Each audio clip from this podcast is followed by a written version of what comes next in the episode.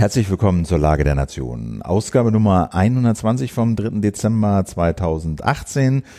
Wie immer kehren wir an dieser Stelle die Ereignisse der zurückliegenden Woche für euch zusammen, so sie denn für uns interessant sind und wir sie für relevant halten. Mein Name ist Philipp Banse, ich bin Journalist. Und ich bin Ulf Burmeier und wir kehren in dieser Woche sogar die Ereignisse von zwei Wochen zusammen. Für diejenigen unter euch, die uns schon vermisst haben, das lag einfach daran, ähm, dass äh, ein Mitglied unserer Redaktion im Urlaub war. Das stimmt. Und, und zwar am Ende der Welt ohne genau, Internet. Genau, genau. Äh, das war eigentlich so ein bisschen, ich, also normalerweise hält uns ja ein Urlaub nicht davon ab, eine Lage zu machen. Im aber, Gegenteil. aber, aber, aber äh, da zeichnete sich doch dann vor der Reise ab, dass das Internet dann doch in Äthiopien äh, so schlecht äh, sein würde, dass wir gesagt haben, okay, das das können wir nicht machen, das äh, wird kein Spaß, äh, wenn wir uns nicht normal unterhalten können und kommunizieren können. Nee, dann müssen das wir das einfach nicht. ausfallen lassen. Also man merkt das ja sowieso schon. Ne? Ich finde ja die Lage einfach viel netter, wenn wir beieinander sitzen. Das, So wie jetzt, Ne? So genau. wie jetzt. Jetzt sitzen wir hier gerade bei Philipp im Studio. Das ist halt einfach äh, doch eine ganz andere Kommunikation. Wenn man sich angucken kann, man kann sich mal ein Handzeichen geben, jetzt du und so. Das ist äh, ideal. Wir machen das ja uns auch manchmal remote, wenn es äh, nicht anders geht, aber so ist doch am allerschönsten. Genau, deswegen kam die Ankündigung, hatten wir das in der letzten Lage nicht angekündigt, weil wir, wie gesagt, davon ausgegangen waren, dass wir keine ausfallen lassen. Aber heute, heute war das lustig, heute klingelte da auf einmal das Telefon. Oh, Und, äh, Heute war das? Ja, heute Ja, war das. Heute, ja. heute Nachmittag klingelt das Telefon, unbekannte Nummer. Ich gehe so ran und meldet sich so ein Herr und sagt, Jo, moin, äh, mein Name ist so und so. Äh, Gibt's die Lage nicht mehr? Und ich so, äh, wie, wie, wieso? Ja, äh, die ist ausgefallen, ist meine, ist, ist meine Installation kaputt? Und ich so, nee, äh, wir nehmen heute auf. Also ich, letzte Woche ist ausgefallen, heute nehmen wir alles wird gut, ja? Und sagte, ja, Halten okay, Sie aus. alles klar, bis dann, ne? Tschüss. Jo. Also hat schon angerufen, also macht euch keine Sorgen. Alles wird gut. Die Lage, die Lage geht sogar bald wieder auf Tour. Wir hatten ja gerade eine sehr schöne Lage live in Mainz. Äh, Nochmal ganz herzlichen Dank an die vielen äh, lieben Menschen, die äh, dabei waren bei unserer Live-Show. Ähm, wir gehen auch bald wieder auf Tour. Wir haben ja gesagt, so etwa alle zwei Monate wollen wir mal schauen. Und dieses Mal ist unser Ziel erstmals überhaupt für eine Lage live der Freistaat Bayern. Und zwar genau genommen die schöne Stadt Bamberg. Am 12. Januar 2019 gibt es eine Lage live in Bamberg. Und wer uns mal live erleben möchte und ähm, hinter, äh, hinterher auch mit uns nochmal ins Gespräch kommen möchte, der kann sich ein Ticket klicken auf tickets.küchenstut.io. Link steht auch in den Shownotes. Jo. Ähm, genau, aber ich würde sagen, äh, steigen wir doch direkt mal ein. Wir berichten äh, weiter von den Dingen, die uns, wie gesagt, in dieser Woche berichtenswert erschienen. Und das ist natürlich zuerst einmal der G20-Gipfel in Buenos Aires. Mehr dazu nach einer kleinen Unterbrechung. Werbung. Ford ist einer der führenden Nutzfahrzeugproduzenten in Europa und hat nun zwei seiner bekanntesten Modelle ein Update verpasst. Der neue Ford Transit Connect und der neue Ford Transit Courier sind wirtschaftlich, leistungsstark und zuverlässig und sie fahren sich fast wie ein Pkw. Standard bei allen Ford Connect Modellen ist das überarbeitete Sechsgang-Schaltgetriebe mit Start-Stopp-System und es gibt auch ein umfangreiches Angebot an serienmäßigen und optionalen Assistenzsystemen gegen Aufpreis, die einem das Leben echt leichter machen. Beispielsweise erkennt der intelligente Geschwindigkeitsbegrenzer Verkehrsschilder und passt das Tempo an. Und der Einparkassistent manövriert das Auto in Parklücken und zwar längs zur Straße und quer. Beide Modelle entsprechen außerdem der modernsten Abgasnorm Euro 6D Temp. In den Laderaum könnt ihr rund 3,5 Kubikmeter Kram laden. Das ist ungefähr ein Fünftel eines Grauwals und der darf dann gut 800 Kilo wiegen. Mehr Informationen, Ausstattungsoptionen und Modellvarianten findet ihr unter ford.de-nutzfahrzeuge. Werbung. Ja, diese Woche war der G20-Gipfel in Buenos Aires. Genau, Und, aber äh, erstmal nur ein G19 eigentlich. Ne? Ja, zumindest hat er so angefangen. Ähm, Angela Merkel hat alles gegeben, wollte unbedingt nach Argentinien, ähm, saß auch schon im Flugzeug, aber eine Stunde nach dem Genau. Start über die Niederlanden ähm, gab es dann ein Problem und der A340 der Luftwaffe äh, musste umkehren, weil das komplette Kommunikationssystem mit dem Boden ausgefallen war. Das ist nicht schön. Ja. Gilt, gilt in der Luftfahrt wohl als gefährlicher Vorfall und deswegen entschlossen sich also die Piloten sofort, den Flug nach Argentinien abzubrechen. Wie gesagt, war über dem Luftraum, im Luftraum der Niederlande und es war eben nicht nur das komplette Kommunikationssystem mit dem Boden, also das muss man sich auch mal vorstellen, die haben dann mit Satellitentelefon angefangen, darum zu telefonieren. Immerhin hatten sie das an Bord. Immerhin ja. sie Ist ja das auch nicht an jeder Maschine. So. Ja. Und äh, also die flogen da, wie gesagt, mehr oder weniger kommunikationslos erstmal äh, durch den Luftraum. Und äh, nicht nur das war aber das Problem, sondern es war auch ähm, das System betroffen zum Ablassen des Kerosins. Also wenn man notlanden muss oder so, dann äh, ne, will man natürlich gefährliches Kerosin nicht an Bord haben, dass sich eventuell eine Flammen und explodieren kann. Aber das hat auch nicht so richtig funktioniert und die, Maschine landet dann in Köln-Bonn und weil eben das Kerosin nicht abgelassen werden konnte, war die Maschine sehr, sehr schwer mit vollen Tanks und musste hart in die Eisen gehen und dabei übs, überhitzten dann auch zu allem Unglück noch die Bremsen.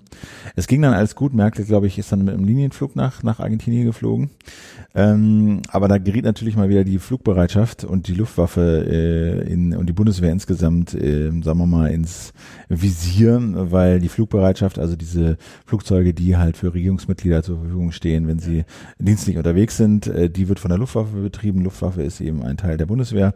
Und äh, stellte sich also raus, heißt, stellte sich raus, aber ich lasse das so mit äh, doch erstaunen, dass eben die äh, die Flugbereitschaft nur gebrauchte Flugzeuge gekauft, aus Kostengründen. Ja, Ja. So ein neuer Airbus, der ist Arm, aber teuer. sexy, Ja, ja, sage ich da mal. Das äh, ist, die, das ist ja halt, wir sind ja, die Bundesregierung ist ja eben aus Berlin. Ne? Das ist Ja. zwar die Bundesregierung, aber man weiß, Regierungssitz ist Berlin und der inoffizielle Slogan der Hauptstadt ist ja nun mal arm, aber sexy. Und ich glaube, so ein bisschen so muss man sich das vorstellen. Ja. Ich meine, ich mal ganz ehrlich, ich finde das ja im Prinzip ähm, ganz vernünftig, dass man mit Steuergeldern äh, zurückhaltend umgeht äh, und, und, und vernünftig wirtschaftet und da jetzt eben nicht irgendwelche Luxusmaschinen kauft, sondern versucht, äh, so ein bisschen günstiger einzukaufen. Aber auf der anderen Seite ist es natürlich international einigermaßen peinlich, wenn Angela Merkel wegen eines Hardware-Defekts an der Regierungsmaschine deutlich zu spät zu einem internationalen Gipfeltreffen Ja. erscheint. Also eh, mir fehlt da wirklich die Kriterien, um das zu beurteilen. Also diese Maschine, Konrad Adenauer, äh, war schon so wohl so rund zehn Jahre im Einsatz bei der bei der Lufthansa.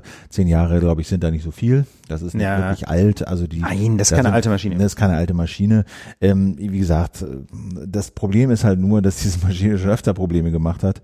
Olaf Scholz musste mal in den Linienflug umsteigen im Oktober, ähm, weil eben Kabel offensichtlich umgefrickelt werden mussten oder repariert werden mussten, weil die wahrscheinlich Okay. angefressen wurden. Das ist so, so, waren. so ein bisschen so ein Maker-Projekt, ja. Vielleicht- diese, vielleicht. diese, diese, diese Flugbereitschaft. Genau. Da muss man immer so ein bisschen basteln und so. Ja, der Steinmeier musste in Südafrika mal im November eine Stunde, Stunde lange Zwischen, Zwischenpause machen, weil irgendwie das Triebwerk nur mit externen Maschinen so ange, also ich stelle mir das angeschmissen Stand werden der, der Captain mit so einer Kurbel da genau, das habe ich mir auch so vorgestellt, so Also es ist irgendwie, also ich finde eigentlich diese, diese Kostendämpfung an der Stelle sinnvoll und eigentlich auch irgendwie sympathisch, ja, dass man da jetzt nicht sagt, für Angela nur das Beste und irgendwelche, irgendwelche brandneuen Luxusmaschinen kauft, aber auf der anderen Seite funktionieren sollten sie halt schon. Äh, grundsätzlich allerdings ist es so, wie du sagst, Philipp, zehn Jahre sind bei einer bei einer ähm, Maschine kein Problem, weil die ja regelmäßig äh, gewartet werden. Da gibt's äh, eben so Wartungsintervalle wie äh, von, ich glaube, A, B, C, D-Checks, also verschiedene unterschied, verschieden unterschiedliche Checks werden da durchgeführt und ähm, also nach zehn Jahren ist so eine Maschine halb ausgetauscht. Also da sind so viele Teile gewechselt worden, ähm, dass äh, da wahrscheinlich wirklich nur noch der Rumpf tatsächlich dieses Alter. Ja. Insofern äh, glaube ich, das ist nicht das große Problem, aber funktionieren sollten die Maschinen schon. Da gab es natürlich im politischen Raum übrigens parteiübergreifend ähm, in, äh, in allen Fraktionen des Bundestags Erstaunen bis Verwunderung und Wut, äh, dass sich da Angela Merkel so blamiert hat international. Ähm, zum Beispiel kam auch die Forderung nach einer zweiten Maschine. Ja, es müsste doch immer eine Zweitmaschine bereit sein. Dem war wohl auch so. Es stand eine zweite Maschine in, in Berlin. Die hätte aber wegen der Flug- und Ruhezeiten ähm, nicht eingesetzt werden können. Also wenn die jetzt nach Köln-Bonn nachgeführt worden wäre, dann wären alle umgestiegen. Dann hätten die Piloten oder ich weiß nicht, vielleicht auch die ganze Crew irgendwie die Flugzeiten äh, überschritten auf dem Weg nach Argentinien, die Höchstflugzeiten, hätten sie die Pausenzeiten nicht anhalten können. Deswegen war das im konkreten Fall keine Möglichkeit. Ähm, ja, also es ist alles in, in, im Detail dann doch wieder ein bisschen komplexer. Ähm, aber trotzdem, irgendwie ist Angela Merkel ja noch äh, nach Argentinien gelangt. Genau. Und äh, worum wir jetzt jetzt gehen beim G20? Naja, also ähm, um ganz ehrlich zu sein, also wir haben uns ein paar Sachen gespart, also irgendwie haben sich die USA und die China wieder ein bisschen beruhigt, was so ihre Handelsstreitigkeiten angeht. Aber ähm, im Kern, äh, was fand ich halt das Interessante und das weiß man ja auch, also was mich da eben viel mehr, mehr viel mehr bewegt, ist so, wie geht's eigentlich weiter mit dem Klima? Und äh, und da ist es ja so, dass die USA aus diesem Pariser Klimaabkommen äh, raus sind und mh, es wurde dann so allgemein verkündet, dass wenigstens die anderen 19 sich noch zu diesem Klimaziel aus Paris 2015 äh, bekennen, nämlich die Erwärmung äh, der, der, der Erde auf, sagen wir mal, unter zwei Grad im Vergleich zum vorindustriellen Zeitalter zu begrenzen und haben sich auch zu ihren jeweiligen nationalen Reduktionszielen bekannt. Aber das ist natürlich nicht viel. Nee, Also das muss man das schon ist so ein bisschen das, das ist so ein bisschen das Minimalprogramm, was man hätte erwarten können. Also und dementsprechend ist, es- und das ist ja unser nächstes großes Thema, ist eben steht eben diese UN-Klimakonferenz in Katowice in Polen unter keinem guten Vorzeichen. Also Aber ich meine, fangen wir doch vielleicht mit Ja. einer positiven Note an, Philipp.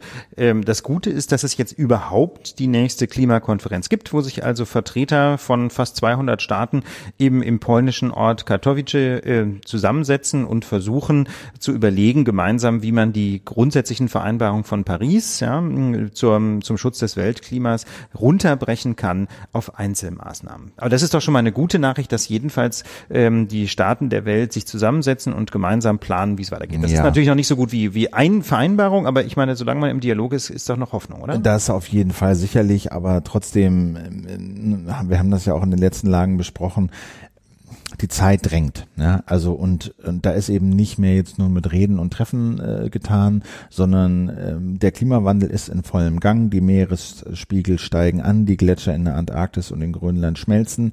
Dieser Point of No Return ist überschritten. Das heißt, der Klimawandel kommt. Ähm, das ist überhaupt keine Frage mehr. Ähm, er ist auch nicht mehr aufzuhalten. Die Frage ist halt nur noch, wie schlimm wird's denn jetzt? So, ne?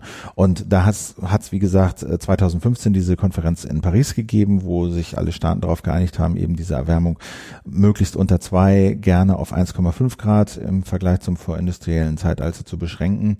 Und ähm, da waren eben nationale Klimaschutzpläne geplant, ne? so nach dem Motto, ähm, ihr macht freiwillig, ihr sagt freiwillig, jed- jedes Land sagt freiwillig, was es denn tun will, um dieses Ziel zu erreichen. Und alle fünf Jahre wird dann eben überprüft, was wurde versprochen, was wurde erreicht und was wurde nachgebessert. Aber ich habe es eben gesagt, ähm, also die, die, die Zeit drängt eben auch, weil das, was bisher äh, von den, von den Staaten versprochen wurde, um dieses Pariser Ziel zu erreichen, das reicht eben nicht aus. Die USA sind raus.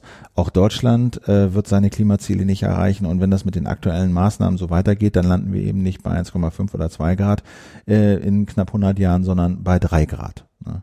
Und was in Paris eben auch noch offen geblieben ist und ähm, war eben die ganz große Frage, wie soll denn das überhaupt kontrolliert werden? Ja. Ja. also wie du du hast erstmal keine verbindlichen Zwangziele, sondern jedes Land gibt vor, was es machen will, sagt Pläne, ja, aber dann war eben die Frage, ja, und wie misst man das eigentlich genau? Was ist so bestimmte, was sind so bestimmte Klimaschutzmaßnahmen wert? Ja, pflanzen wir Bäume oder wir verzichten darauf, Regenwald abzuholzen? Wie, wie, wie, wie misst man das eigentlich alles? Das blieb alles völlig, äh, völlig offen. Und das ist jetzt das erste oder das eigentlich große Ziel in, in, in Katowice ist, ähm, da so eine Art, die haben das so genannt, so einen technischen technisches Rulebook, so ein Regelwerk eigentlich zu erschaffen.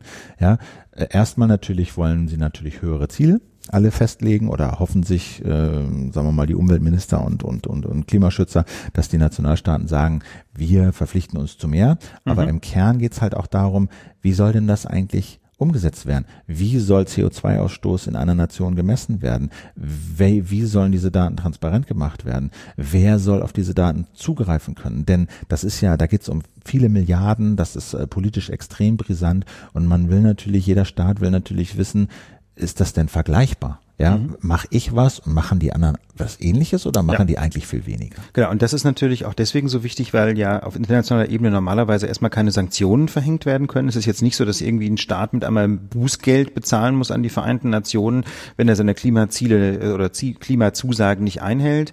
Ähm, da gibt's im Grunde also nur informelle Sanktionen, dadurch, dass man sagen kann, du bist quasi jetzt der Böse, du hast deine Vorgaben nicht, äh, nicht eingehalten, du ziehst hier quasi nicht mit bei unserem gemeinsamen Ziel, äh, das Weltklima zu sichern. Aber um äh, wenigstens solche informellen Sanktionen, ja solche ähm, solche solche Kritik quasi üben zu können, ähm, braucht es natürlich zumindest mal Transparenz. Ja, genau wie du sagst, Philipp, wenn man nicht mal weiß, wer hat denn jetzt was erreicht, ähm, dann funktionieren noch nicht mal solche sehr sanften Sanktionsmöglichkeiten. Und insofern denke ich, ist äh, ist der äh, Versuch sehr positiv zu bewerten, dass sie zumindest mal versuchen wollen, sowas wie ein Transparenzsystem zu, äh, Genau. zu auf die Beine zu stellen. Da gibt's dann, was so Sanktionen angeht, da gibt's diesen berühmten Klimaausschuss, der sozusagen eingreifen soll, wenn Nationalstaaten ihren Zusagen hinterherhinken. Aber da ist auch noch offen, wie weit darf der eigentlich gehen, was hat er für Befugnisse. Also all das äh, soll in Katowice äh, erörtert werden. Und die Frage ist natürlich, Ja. wie werden die Ergebnisse sein. Also man muss natürlich zunächst mal sagen, das ist das große Problem ist halt in, in diesem Bereich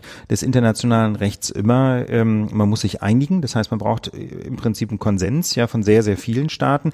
Und es gibt eben auf internationaler Ebene einfach nicht die Möglichkeit, so richtig hart durchzugreifen und durchzuregieren. Wir haben einfach keine Weltregierung. Ja, der UN-Sicherheitsrat ist eben nur für bestimmte Extremsituationen zuständig und auch häufig blockiert, einfach wegen äh, der, der Vetomöglichkeiten der fünf ständigen Mitglieder des Sicherheitsrats. Mit anderen Worten, ähm, das Völkerrecht ist ganz offensichtlich ein Instrument, das für, für so drängende Probleme und auch so, wie soll ich sagen, so zeitkritische Probleme wie jetzt den Klimawandel nur ganz bedingt geeignet ist. Ja, da waren ja aber viele nach, nach Paris eigentlich ganz optimistisch, weil sie, Ja. weil sie äh, das Gefühl hatten, okay, wir haben vielleicht keine verbindlichen Zwangszusagen Mhm. äh, bekommen, die man vielleicht sowieso nicht so richtig einklagen kann, aber wir haben ein Modell geschaffen, was äh, für Nationalstaaten doch hohe Anreize bietet, Mhm. möglichst weitreichende Reduktionspläne und Klimaschutzpläne aufzustellen. Ähm, ich glaube, äh, das wird immer noch so gesehen, Ja. aber jetzt muss halt der zweite Schritt kommen. Jetzt Ja. muss Transparenz, Überprüfbarkeit, Messbarkeit und sowas kommen. Weil du Sonst würdest das sind durchaus diese- ein bisschen po- positiver sehen, ja, nicht ganz so skeptisch. Nein, ich würde es nicht ganz so skeptisch sehen, weil es natürlich schwierig ist. Mhm. Ja, es ist so, aber unter den gegebenen Umständen finde ich, ist dieses, äh, was sie da in Paris gefunden haben, diese Methode doch ähm, hat, finde ich, äh, ist doch irgendwie gut, wenn dann jetzt der zweite Schritt kommt, weil sonst Ja. sind diese Pläne wertlos. Äh, Wenn, wenn, wenn alle sagen, ist eh nicht vergleichbar, wir können eure Daten nicht sehen und so weiter und so fort, Mhm. äh, dann sind diese Pläne wertlos und deswegen ist Katowice jetzt so wichtig. Und die Frage ist halt, aber das habe ich am Anfang schon gesagt, die, die, die, die Zeichen stehen halt nicht besonders gut. Die USA sind raus, da sagen viele, das ist aber nicht so das größte Problem, weil die Bundesstaaten in den USA eigentlich, ein, sagen wir mal, ein, sehr ehrgeizig geworden sind. Nicht alle, aber jedenfalls sehr große. Sehr also große, Kalifornien zum. Beispiel, ne, ist ja der bevölkerungsreichste Bundesstaat der USA und äh, die versuchen ja eigentlich sowas wie ein Musterschüler zu sein Genau. im Bereich Klimaschutz. Und, und noch dazu ist zu lesen, dass halt die offiziellen, sagen wir mal, Verhandler aus den USA die Verhandlungen zumindest nicht blockieren. Also das habe ich jetzt nicht so gelesen, dass das so das große Problem jetzt in Katowice ist. Mhm. Viel problematischer ist äh, unser Jair Bolsonaro, der neue Präsident von Brasilien, über den wir ja auch schon gesprochen Wir haben. hatten vor einigen Folgen ein ausführliches Gespräch da mit unserer Auslandskorrespondentin Lea Börgerding, ne, die uns ja den Wahlkampf damals noch in Brasilien vorgestellt hat und die großen Bedenken, die man da haben konnte gegen den damaligen Kandidaten Bolsonaro. Und inzwischen ist er gewählt, ist er auch nicht schon im Amt, weißt du das, Philipp? Ähm, Ich glaub schon, das, ne? ich glaube ja, Ja, bin mir aber nicht ganz sicher. Jedenfalls ähm, ist er, also war Brasilien ist ja eins dieser dieser Schwellenländer und Brasilien war immer extrem wichtig. A natürlich wegen des Regenwalds, aber auch als Vermittler zwischen Schwellen, Entwicklungsländern und den Industriestaaten.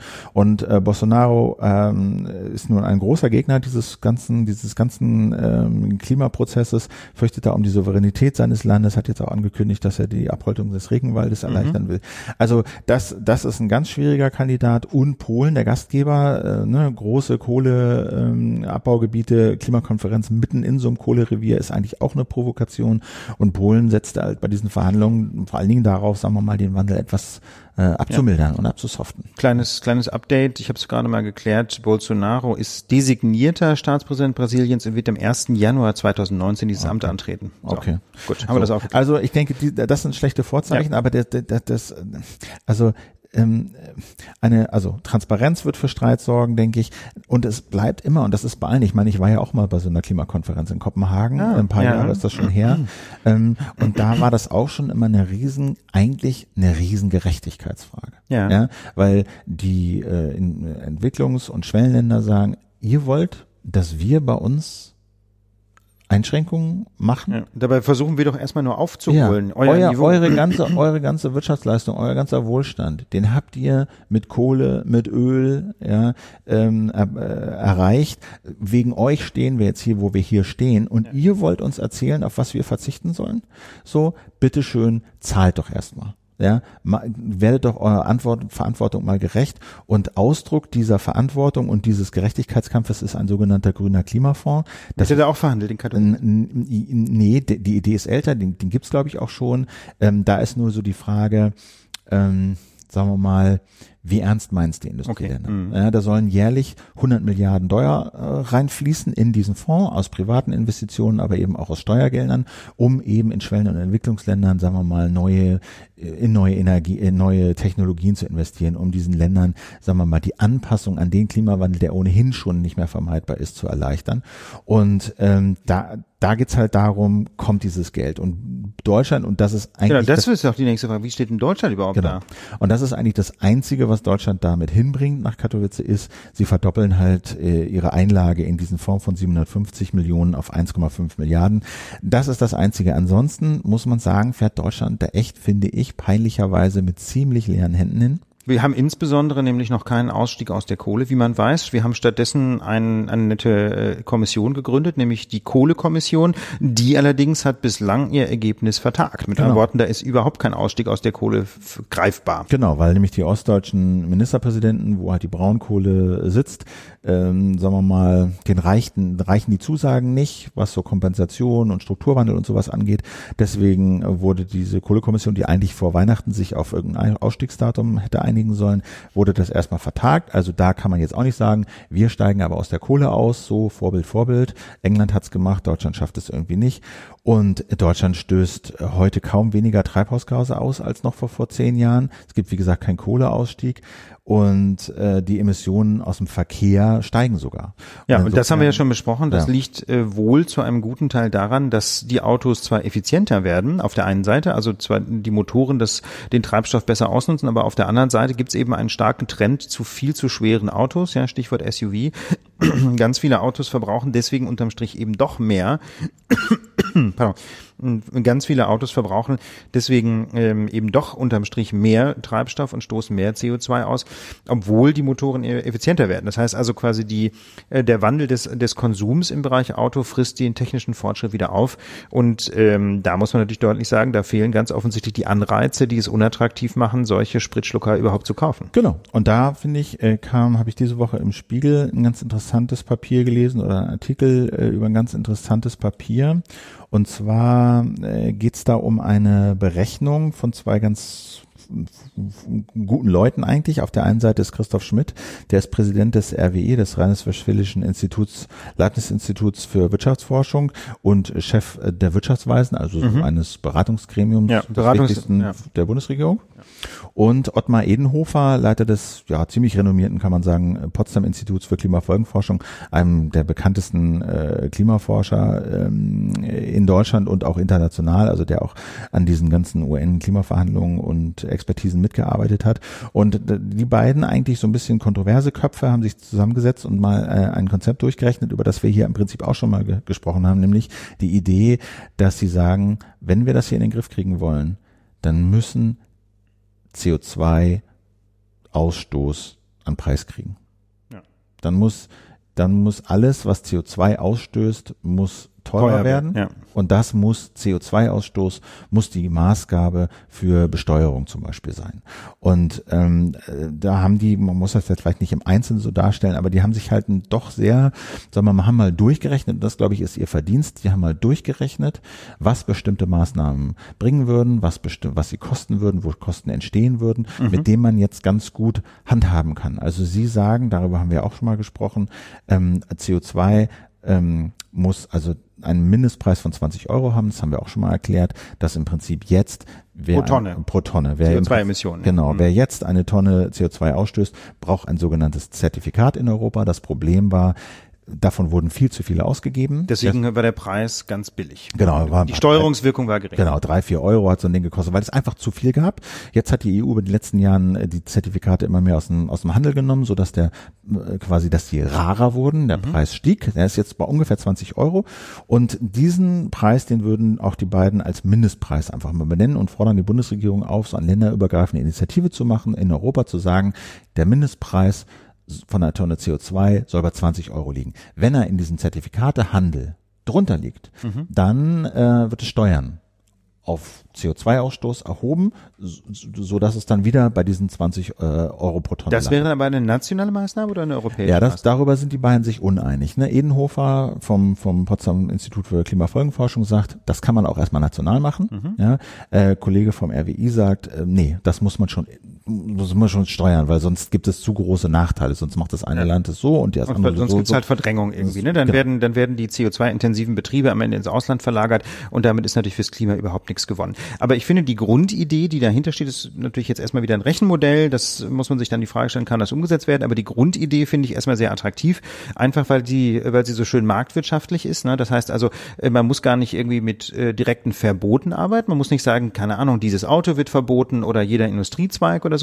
Das, ähm, sondern man kann einfach versuchen, mit ähm, da, äh, einen Anreiz zu setzen, möglichst wenig CO2 zu verbrauchen, weil sich das eben unmittelbar oder CO2 zu emittieren, ne, weil das sich unmittelbar ähm, auf die Kosten der Produktion und damit natürlich auf den Preis des Produkts auswirkt. Und das finde ich persönlich eine sehr interessante und sehr subtile Art, äh, da zu steuern. Und aus diesem Grund äh, hat so ein steigender äh, CO2-Preis ja auch viele Freunde, muss man ehrlich sagen. Also die Grünen sind natürlich dafür, ähm, aber auch ähm, die Bundesminister, äh, die, die Umweltminister und sogar aus Bund und Ländern, also offenbar auch CDU-Umweltminister, finde ich ja interessant. Ähm, und sogar FDP-Chef Christian Lindner ließ Sympathie für das Konzept erkennen. Ähm, sogar auch vom Verbraucherzentrale Bundesverband gibt es da positive Signale, obwohl natürlich möglicherweise die Verbraucherpreise äh, steigen könnten. Und äh, interessanterweise, und das finde ich wirklich bemerkenswert, auch ein indust breites Industriebündnis von Siemens bis hin zu klassischen Energiekonzernen. Ja. Ja, da gibt es also durchaus viele Leute, die sagen, das ist eine gute Idee, wir wollen im Grunde diese sanfte Form äh, der Steuerung äh, jedenfalls lieber als strikte Verbote. Äh, Ja, und sie wollen dann vor allen Dingen auch Planbarkeit. Sie wissen, das kommt. Ja, sie Mhm. Irgendwann wissen, wird was passieren Irgendwann wird was passieren. Und der Charme an diesem Konzept ist eben, dass sie sagen, der Mindestpreis ist 20 Euro, er soll aber bis 2030 auf 35 Euro je Tonne ansteigen. Ja, ähm, auch die, ähm, also da muss man dazu sagen, der Emissionshandel, also dieser Zertifikatehandel, den gibt's halt momentan nur für, für Strom äh, ähm, und nicht für alle anderen Produkte. Also da muss man alle Produkte wie Benzin und Diesel, die kann man halt darüber nicht erreichen, sondern muss man halt Steuern erheben. Aber es wäre alles viel planbarer und man wüsste, wohin der Zug rollt. Ähm, aber natürlich gibt es auch, äh, sagen wir mal, Leute, denen es nicht passt, CSU, Mehrheit von Union und SPD und die fürchten einfach, und das ist sozusagen die Kehrseite davon, natürlich die steigenden Ausgaben. Ja, wenn man sagt, ähm, Mindestpreis 20 Euro, man rechnet das um auf einen Liter Benzin, ja, dass da bei einem Liter Benzin die Tonne CO2 20 Euro kosten soll, dann wäre das auf einen Liter 4,7 Cent mehr, bei Diesel 5,3 Cent mehr. Das sind Ja. natürlich schon deutliche, das sind natürlich schon Das deutliche man schon, Steigerungen. Ja, da sagen die Studienautoren aber, na ja, das kostet halt ein Pendler 15 Euro im Monat. Aber was sie halt sagen ist, es ist, es ist ein Problem, dass da Kosten auf uns zukommen. Das stimmt.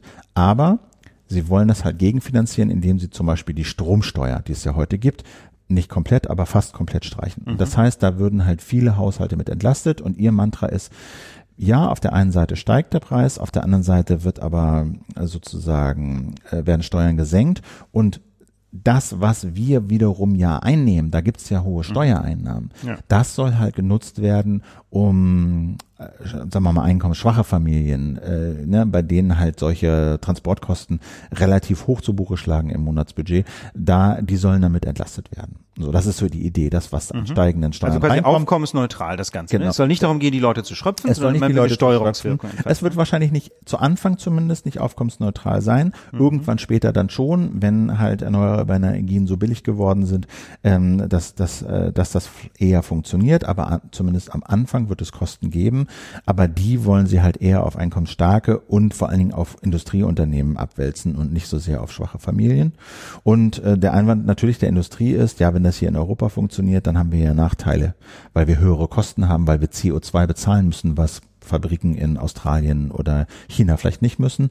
Und auch das Problem sehen Sie und da würden Sie sagen, und das ist ein Instrument, was es ja auch heute schon gibt, dass man bestimmte Betriebe, die halt so viel Energie verbrauchen und die halt wirklich im internationalen Wettbewerb stehen, sagen wir mal, vielleicht von diesen Kosten nicht komplett ausnimmt, aber ihnen zumindest Rabatte gewährt. Ja. Ja, ähm, das man kann ja äh, sonst, also das ist eine Möglichkeit, man kann ja möglicherweise auch, äh, da bin ich jetzt kein Experte, quasi, wie, wie wird das quasi äh, im internationalen Recht zulässig ist, aber grundsätzlich kann man ja auch über Einfuhrzölle äh, durchaus sowas teilweise kompensieren. Ne? Also ich weiß jetzt nicht, ob das noch zulässig ist für neuseeländischen oder für Ja. indischen Stahl zum Beispiel oder Aluminium ist ja extrem energieintensiv in der Herstellung, ob man da noch Einfuhrzölle erheben kann. Ähm, aber das wäre ja sonst grundsätzlich eine Möglichkeit, dass man versucht, äh, jedenfalls für, für den europäischen Binnenmarkt gesagt, ähm, diese Nachteile durch der durch die teurere Produktion dann über entsprechende Zölle auszugleichen. Also das habe ich, diese Ja. Diskussion habe ich da jetzt nicht gesehen, sondern habe ich eher gesehen, sozusagen, dass sie, dass die Belastungen durch solche CO2-Preise eher niedrig gehalten werden, um sie da im Wettbewerb zu halten.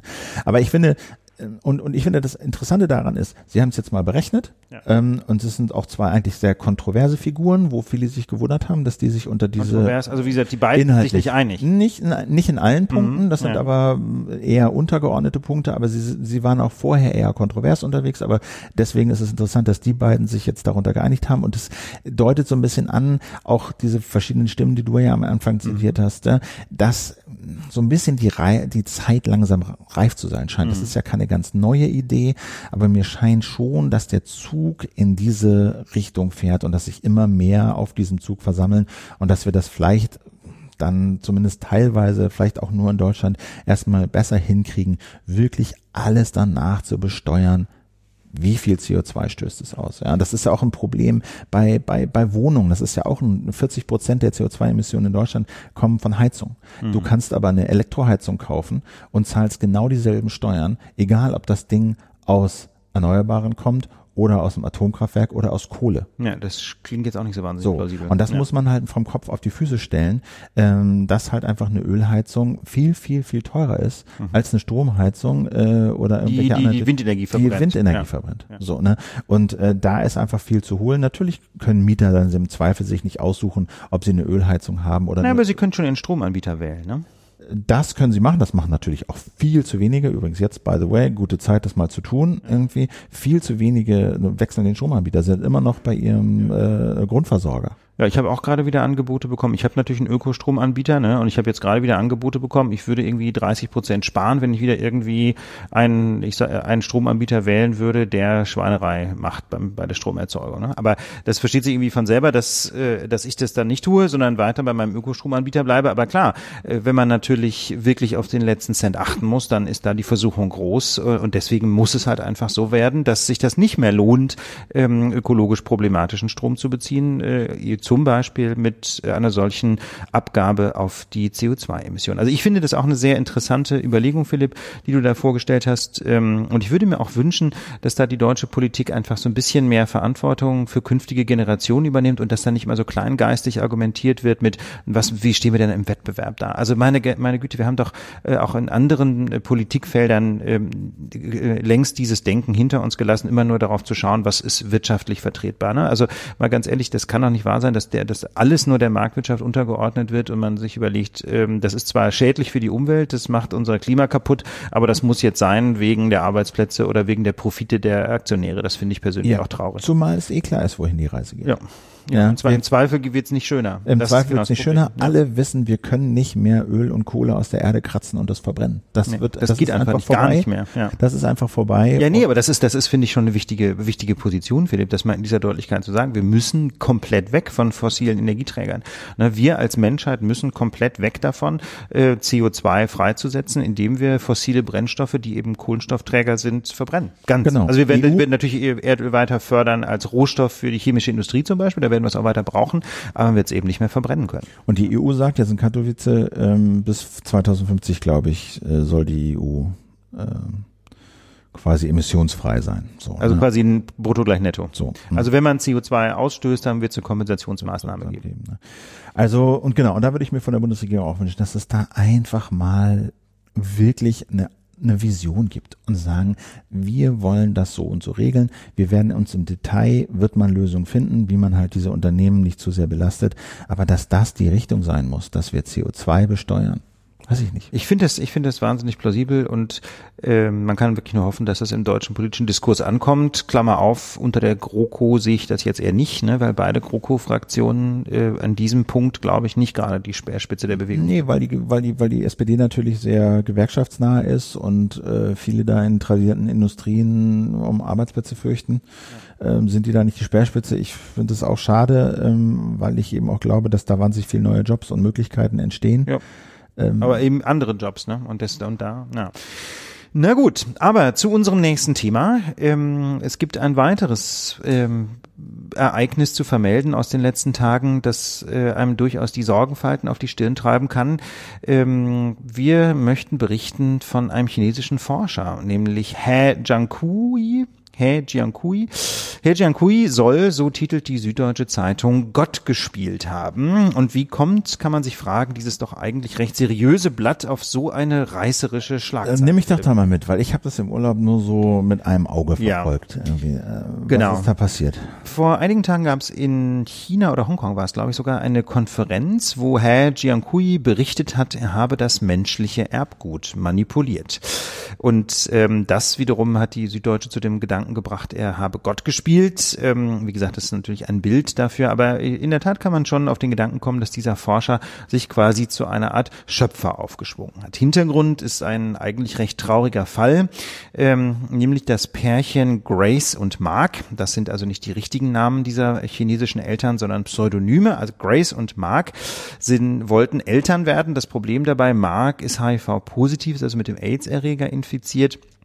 Und natürlich sollten die Kinder dieses Paares nicht infiziert werden. Und der Forscher, Herr Jiankui, sah sich daher in einer außergewöhnlichen Situation und er meinte, er dürfe eine ethische Grenze überschreiten, denn eigentlich galt unter Genforschern die strenge Regel, dass man das menschliche Erbgut nicht manipulieren darf.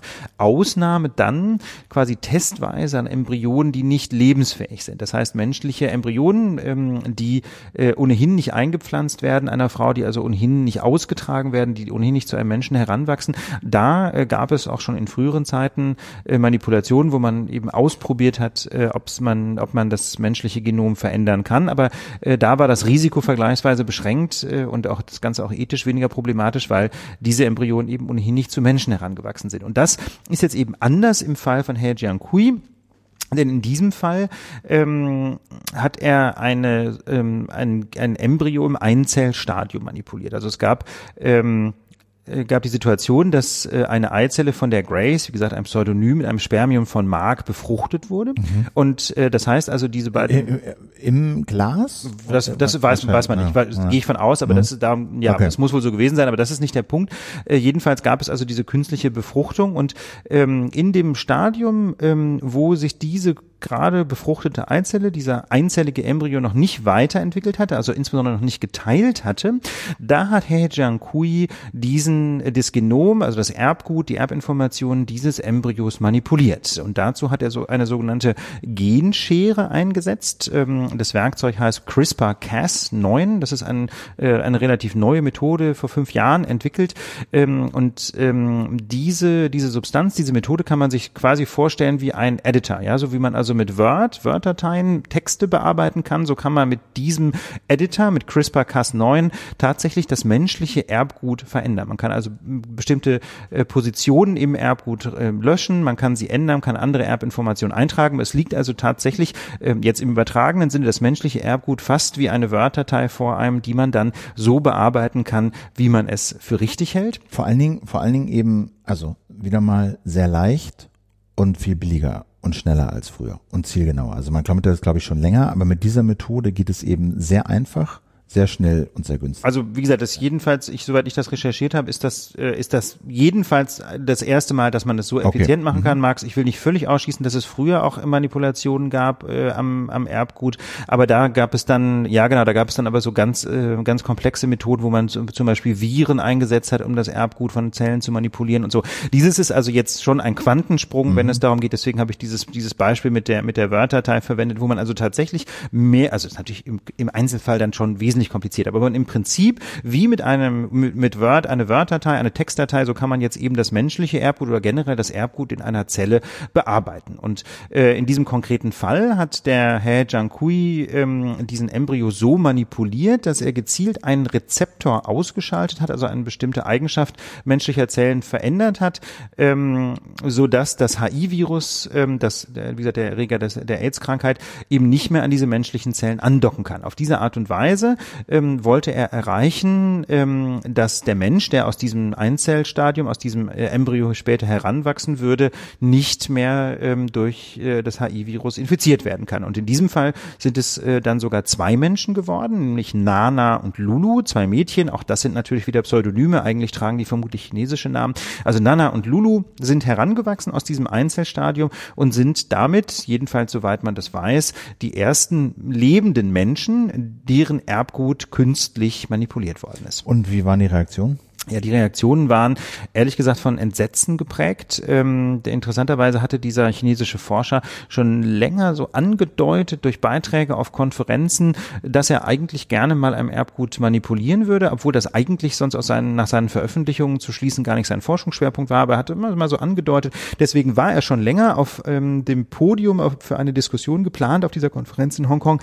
Ähm, und jetzt äh, hat er wenige Tage vor der Konferenz quasi ähm, die Bombe platzen lassen dass er tatsächlich am menschlichen Erbgut manipuliert hat und daraus auch zwei Babys herangewachsen Der sind. Punkt ist doch aber auch, also man denkt jetzt, okay, der hat das Erbgut dieses einen Embryos manipuliert Mhm. und da sind in diesem Fall jetzt zwei Menschen entstanden. Ja. Aber dabei bleibt es ja nicht. Sondern die- genau, das ist nämlich der, genau das Problem, ja. Dabei der, bleibt der, es nicht. Der, die, sondern die geben das ja weiter.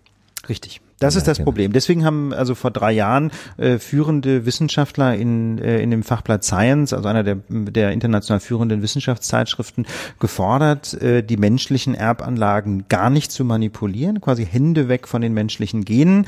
Und der Hintergrund dieser Forderung ist, äh, die, die übrigens unter anderem stammt von einer der Entdeckerinnen dieses CRISPR-CRISPR, äh, äh, nee, CRISPR-Cas. CRISPR, CRISPR-Cas9-Mechanismus.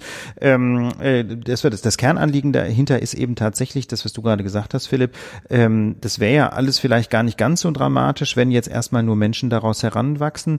Ähm, aber die geben ja ihr eigenes Genom weiter. Das heißt mit anderen Worten, diese Manipulation bezieht sich äh, dann nicht nur auf den Menschen oder in diesem Fall auf die beiden Zwillinge, die heranwachsen aus diesem Embryo, sondern alle deren Nachfolgen, äh, Nachkommen haben ja tatsächlich äh, dieselbe Mu- Mutation oder dieselbe Veränderung in ihren Genen. Das heißt also, ähm, dass der, der Genpool der Menschheit, das genetische Programm der Menschheit insgesamt wird dadurch von Menschenhand verändert. Und das Problem dabei ist, dass man es einfach überhaupt nicht weiß, ich, äh, was das für Folgen haben kann. Ich habe eben Weil man würde jetzt ja sagen, na ja, können die beiden halt kein AIDS mehr bekommen. Wunderbar, wo ist das Problem? Ja, also der, ganz konkret hat es zum Beispiel äh, einen Vorteil eben, wenn es um HIV geht. Es hat aber Nachteile bei anderen Viruserkrankungen. Ja, also diese genetische Manipulation macht äh, diese Kinder wohl anfälliger für andere Viruserkrankungen. Also man kann sich schon im Fall dieser beiden Kinder fragen, ob das eine sinnvolle Idee ist.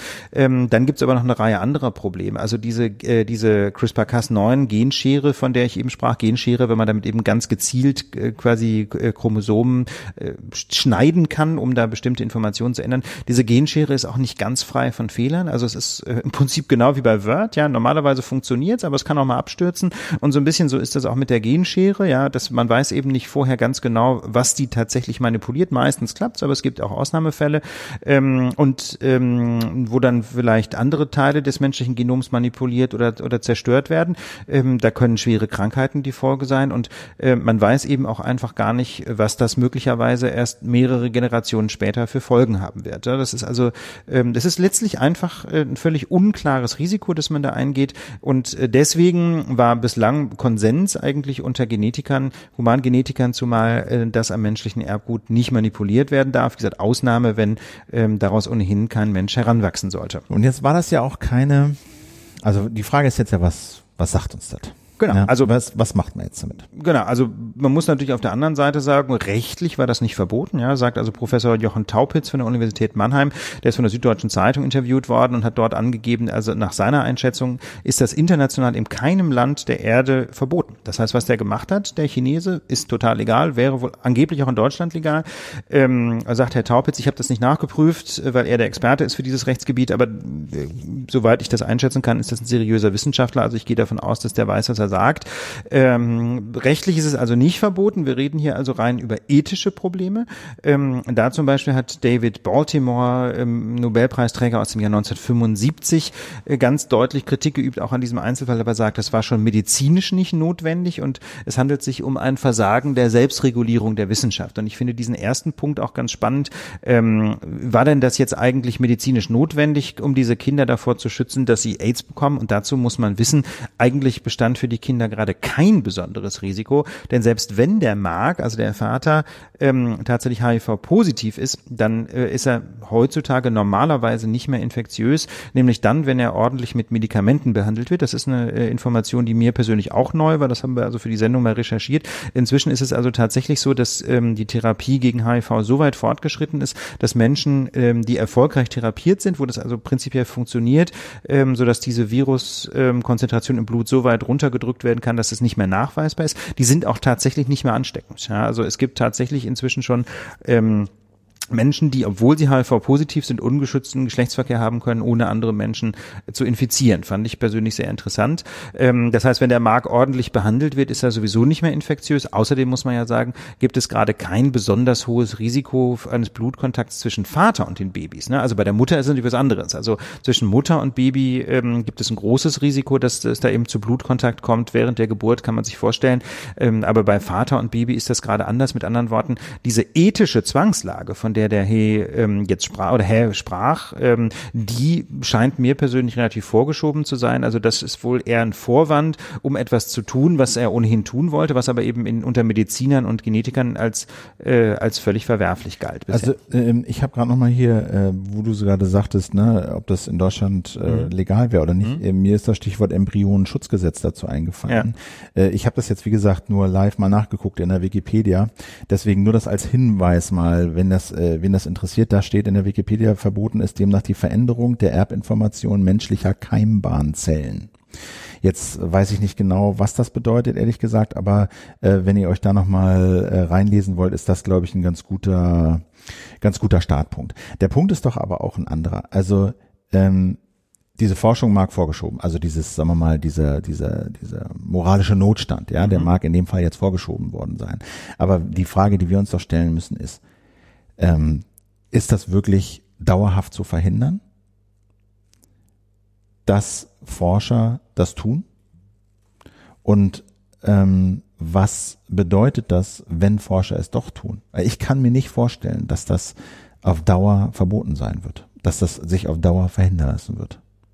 Was, also, was wäre so deine, na, meine, deine also ich, ich, also ich, ähm, mir kam so der Gedanke, ich habe dieses, äh, dieses Buch gelesen, was wir in der letzten Folge auch mal empfohlen haben, ähm, oder bin gerade dabei, das zu lesen, ähm, von, von einem israelischen äh, Historiker, Yuval Harari heißt der, ähm, ist, hat, ein, hat viele Bestseller geschrieben, wir haben es ja auch, mein Freund der Baum im Bücherradio, im Küchenstudio, äh, wurde es ja ausführlich besprochen, könnt ihr mal reinhören. Ich habe es jetzt auch mal angefangen zu lesen und da geht's im, im, im, das heißt also den ersten Bestseller, den er geschrieben hat, Kurze Geschichte der Menschheit. Und da wird eben beschrieben, wie quasi die Menschen entstehen und wie sich dann irgendwann vor 70.000 Jahren ähm, aus den verschiedenen Menschenarten, die damals den Planeten bevölkerten, die Menschenart Sapiens, Homo sapiens, sagen wir mal, durch eine kognitive Revolution, wie er das nennt, quasi über diese anderen Menschenarten hinwegsetzt und die quasi vom Planeten verscheucht.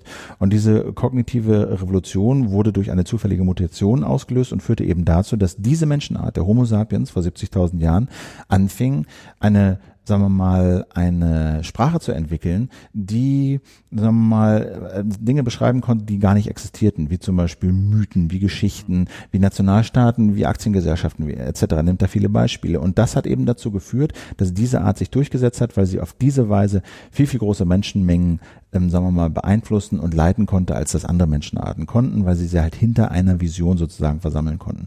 Und ich finde es halt, wenn, wenn ich dir so zuhöre bei dem, was du mhm. beschreibst, ist das, kommt da so eine Menschheitsentwicklung zu ihrem Anfang zurück auf eine komische Art. Denn es hat eine Mutation dazu geführt, dass sich eine Menschenart gegen andere durchgesetzt hat, weil sie bestimmte kognitive Fähigkeiten erreicht hat. Jetzt haben uns diese kognitiven Fähigkeiten dieser einen Menschenart des Homo sapiens dazu gebracht, wieder unser eigenes Erbgut zu verändern. Was damals zufällig geschah, können wir jetzt mehr oder minder gezielt, wie gezielt ist umstritten, aber selber machen.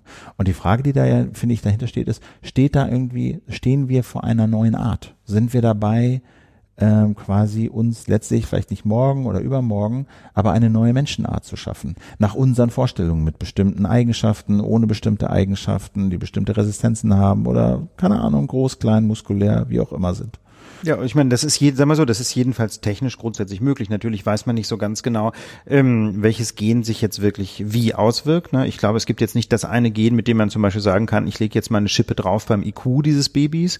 Ähm, so einfach wird es, denke ich, nicht sein. Aber äh, natürlich ist es, äh, ist es eine große Gefahr, ähm, dass, dass sowas wie Designerbabys entstehen. Und das ist zum Beispiel auch was, vorher, wovor Professor Taupitz warnt. Ne? Der, ähm, ich habe da gerade übrigens nochmal nachgelesen, das ist die Formulierung ist so ein bisschen missverständlich. Ähm, es heißt da so im O-Ton, ähm, es gibt weltweit kein einheitliches rechtliches Verbot von Keimbahninterventionen beim Menschen, sagt er ähm, der Süddeutschen Zeitung. Also das lässt durchaus die Interpretation offen, dass es in Deutschland verboten ist, mhm. aber nicht weltweit einheitlich. einheitlich okay. Also vielleicht ist es einfach ein bisschen ungeschickt formuliert. Mhm, also okay. muss ich muss man vielleicht dazu sagen, äh, er hat jedenfalls nicht nicht klar gesagt, dass es in Deutschland zulässig ist. Okay. Vielleicht wollte er auch sagen, es gibt viele Länder, in denen es nicht verboten ist. Gut, aber ja. wie gesagt, das für trotzdem ja. trotzdem steht ja die Frage im Raum, sei es jetzt hier verboten oder nicht. Ja. In China ist es erstmal nicht verboten und es, ne, es wurde jetzt das erste Mal gemacht und ich kann mir einfach nicht vorstellen, dass dieses, sagen wir mal, dieses ethische Gebot, was viele Forscher erhoben haben, nicht an den menschlichen Genen rumzufummeln, dass das lange halten wird. Ja. Und die Frage ist, was passiert dann? Und äh, klar, du hast erzählt, gesagt, mh, klar, mögliche Missbildungen, es kann schiefgehen und so weiter, aber macht dir das Angst, wenn, wenn wir, wenn wir uns vorstellen, dass wir quasi unsere Art, also eine Art wird ja dadurch spezifiziert, dass zwei, zwei, zwei Exemplare einer Art können sich fortpflanzen und das, was da rauskommt, ist auch fortpflanzungsfähig. Und ähm, wenn du halt sag mal, zu ähnlichen Arten, ja, Pferd und Esel können Maultier machen, aber Maultier kann sich halt nicht fortpflanzen, weil ja. es eben nicht aus einer Art kommt. Ja. Und wenn wir jetzt quasi entweder an unserer Art so weit rumbasteln, mhm. dass sich die Art im Kern verändert, gezielter verändert ja. und im Zweifel vielleicht eine neue Art entsteht. Also jedenfalls sind das, sind das Perspektiven, die man sich gar nicht so richtig vorstellen mag, muss ich ganz ehrlich sagen, einfach wenn man nicht so richtig weiß, was dabei rauskommt. Ne? Und ähm, vielleicht ist der Grund für das Unbehagen, das sich da so spontan einstellt, ähm, dass das einfach so eine Grenzüberschreitung ist und keiner weiß so recht, was kommt, was, was, was droht quasi auf der anderen Seite dieser Grenze. Keiner kann sich das so richtig ausmalen. Äh, vielleicht äh, führt es auch einfach nur dazu, dass, ähm, dass es für die, dass das Leben für die Menschen unterm Strich schöner wird. Ne? Das, das ist ja auch möglich, ja, dass diese so, so geschaffenen Menschen dann tatsächlich ähm, aus in bestimmter Weise lebensfähiger sind. Ne? Also weißt du, es kann ja durchaus auch sein, dass es besser wird. Insofern würde ich sagen, ist dieses Argument vom Ergebnis her immer so ein bisschen gefährlich, ne? weil das nämlich dann da, weil die Überzeugungskraft dieses vom dieses Denkens vom Ergebnis her immer sehr davon abhängt, wie das Ergebnis aussieht. Und da würden natürlich dann irgendwann Forscher sagen, na ja, wir sind halt super. Ja, was bei uns rauskommt, ist auf jeden Fall positiv. Insofern finde ich, kann, muss man da etwas allgemeiner argumentieren, so wie du jetzt auch gerade argumentiert hast, Philipp, ähm, dass man einfach diese Versuche vielleicht gar nicht unternehmen will, dass man einfach sagt, ähm, da ist eine letzte Grenze erreicht, die man nicht überschreiten will, sondern wir nehmen jedenfalls unser Erbgut als, äh, wenn man wenn man religiös ist, könnte man sagen, Gott gegeben hin oder jedenfalls als evolutionär etwas, als evolutionär gegeben wir überlassen hin. es ja. der Mutation und genau. der Evolution, das zu verändern. Das muss man natürlich sagen. Also was CRISPR-Cas9 da macht, äh, nämlich äh, Veränderung am menschlichen Genom, das ist ja jetzt nichts, was sonst nicht vorkäme. Ne? Ganz im Gegenteil. Es gibt ja durchaus Ausmutationen am Erbgut. Andauernd, ja. Ne? Also viele Krebserkrankungen sind Mutationen, allerdings natürlich dann häufig nicht von Keimbahnzellen, sondern von, von Zellen am lebenden Menschen. Ähm, aber natürlich gibt's auch bei Keimbahnzellen Mutationen und ähm, das ist ja sogar vermutlich eine der zentralen Quellen äh, quasi des Fortschritts in der, in der Evolution. Ne? Also zufällige Veränderungen am, am Erbgut, die sich dann eben als, ähm, als genetisch vorteilhaft vor, ja, herausstellen. Aber, aber also ich komme auch mal zu diesem wirklich ganz lesenswerten Buch von dem Yuval zurück, ähm, Harari. Ein zweites Argument, was er macht, ist, mhm. Menschen sind wahnsinnig schlecht darin, die Folgen, die langfristigen Folgen ihres Handelns mhm. vorauszusehen. Er macht ja. es am Beispiel der landwirtschaftlichen Revolution, die dann irgendwie 12.000 Jahre vor unserer Zeitrechnung begann, wo er das Argument macht, ähm, Menschen sind halt, waren vorher Sammler und Jäger, sind dann sesshaft geworden und Landwirte geworden. Und alles, was dann passiert, ist eigentlich zu ihrem Nachteil gewesen. Sie haben, es gab eine riesige Bevölkerungsexplosion, die Ernährung wurde schlechter, die Kindersterblichkeit nahm zu, die Leute haben viel, viel, viel mehr gearbeitet, haben Arbeiten verrichtet, für die sie überhaupt nicht gemacht waren und so weiter und so fort. Er sagt, für die, für die aller, allermeisten Bauern war diese landwirtschaftliche Revolution schlecht. Sie haben es trotzdem gemacht, weil sie kurzfristig sich irgendwelche Vorteile verschafft haben. Und ich muss daran immer denken, A, wir haben sozusagen unsere digitale Revolution und jetzt haben wir diese biologisch-genetische Revolution. Und mein Vertrauen, muss ich ganz ehrlich sagen, mein Vertrauen in die Weitsicht äh, der Menschheit, was so technologische Manipulationen angeht, Mhm. das ist beschränkt. Ja. Also ähm, gerade weil es ja wirklich ähm, bei der landwirtschaftlichen Revolution in dem Fall war es so, ähm, das geht ja nicht von heute auf morgen, sondern irgendwann nach 1000 Jahren oder 500 Jahren stellten, war dann vielleicht klar, dass es hier in die falsche Richtung ging, aber dann ging es nicht mehr zurück, weil sich A keiner mehr dran erinnert hat oder weil es auch die Verhältnisse so waren, dass es gar nicht mehr zurückging konnte zu Jägern und Sammlern, weil es einfach zu viele Leute gab etc. Und ich habe einfach Zweifel daran und bin ein bisschen am drüber nachdenken, ob auch diese ganze Digitalisierungsreise, die sie so unternehmen, diese ganze Datenreise, alle Entscheidungen, die wir jetzt ähm, vermeintlich aufgeklärt und im, im, im, im sagen wir mal, bei vollem Bewusstsein zu treffen glauben, ob die wirklich, ob wir das wirklich absehen können, was da passiert. Und ich glaube es nicht. Und daher mh, mein Zweifel, ob das mit diesen Genmanipulationen am Menschen eine gute Idee ist. Ich bin da auch sehr skeptisch ähm, und ich bin da so ein bisschen gespalten. Allerdings, wenn, wenn du mich fragst, äh, ob ich glaube, dass man das effektiv verhindern kann. Ähm, es gibt ja durchaus Beispiele dafür, dass die Menschheit kollektiv vernünftig genug war, Dinge ähm, nicht zu machen. Dinge nicht zu tun. Also denken wir an ABC-Waffen, die sind ja im Prinzip verbannt. Wir sehen natürlich immer wieder, dass dagegen auch verstoßen wird. Aber es gibt jedenfalls ähm, nach wie vor einen grundsätzlichen Bann über ABC-Waffen und auch den Versuch, deren Verbreitung weltweit zu verhindern und einzuschränken. Und wenn jemand dagegen verstößt, hat, hat das ja durchaus schon auch Folgen. Ne? Denken wir an den Iran. Die Ja, beispielsweise- aber bei ABC-Waffen äh, ist das soll sehr deutlich und das haben sehr gering. Also der, was das an Vorteil bringt für die Menschheit, ist überschaubar. Ja. Während man hier das Argument machen kann, ne, Stichwort kein AIDS mehr oder andere Eigenschaften, man kann das ja durchaus äh, zum Wohle der Menschheit oder zumindest einzelner Menschen erstmal einsetzen. Ja, man kann natürlich, ja, da gibt, das ist natürlich immer äh, immer schwierig, ähm, sowas einzuschätzen. Ähm, ich habe ja eben gerade gesagt, gerade in diesem Fall, weil ähm, weil man das nur vom Ergebnis her nicht denken kann. Man muss im Gegenteil äh, davon, darüber nachdenken, dass es eben Konsequenzen haben kann, die man sich heute nicht ausmalen kann. Und vielleicht sollten wir einfach besser mit dem Genom leben, das wir von Natur aus haben. Das wäre im Grunde die Einsicht dahinter. Ähm, bei, ich denke, bei ABC-Waffen ist es ja ähnlich. Ja, also man kann natürlich das Argument machen zu sagen, naja, so ein, so ein Atomarsenal ist doch großartig, dann kann mich keiner mehr angreifen. Das ist ja das klassische Argument, das der Iran und Nordkorea auch machen. eins, Auf ja. der anderen Seite hat es trotzdem äh, gereicht für einen grundsätzlichen weltweiten Bann, wobei es natürlich eben einen Kreis von anerkannten Atomwaffenstaaten gibt. Also natürlich hinkt jeder Vergleich. Ich wollte damit eigentlich auch nur deutlich machen, dass es durchaus sowas wie vernünftige Einsicht auf internationaler Ebene geben kann. Ähm, und ähm, dieser Fall hat ja jetzt bislang auch sehr negative Reaktionen provoziert und ich würde mir sehr wünschen, dass da die internationale Community vielleicht sogar ohne staatliche Intervention äh, einfach wieder zu dem Punkt zurückkommt, wo sie sagt, ähm, nein, sowas machen wir nicht. Wir werden es wir erleben, auch wie die Reaktionen jetzt weiter ausfallen in der wissenschaftlichen Gemeinschaft. Unsere nächste Ausgabe, die kommt ja erst Anfang nächster Woche. Genau, wir können erst nächsten Montag aufnehmen, Aufnehmen, am genau. 10. Dezember. Und deswegen ähm, werden wir vor dem CDU-Parteitag, der am Wochenende stattfindet, uns nicht mehr melden und nicht mehr hören. Und deswegen müssen wir da jetzt noch mal kurz drüber reden. Genau, wir hatten uns gedacht, wir machen einmal eine Vorberichterstattung, damit ihr wisst, was euch erwartet. Ähm, Was dabei rausgekommen ist, erfahrt ihr dann eben in der nächsten Folge. Ähm, Am Freitag und am Samstag findet in Hamburg der Parteitag der CDU statt.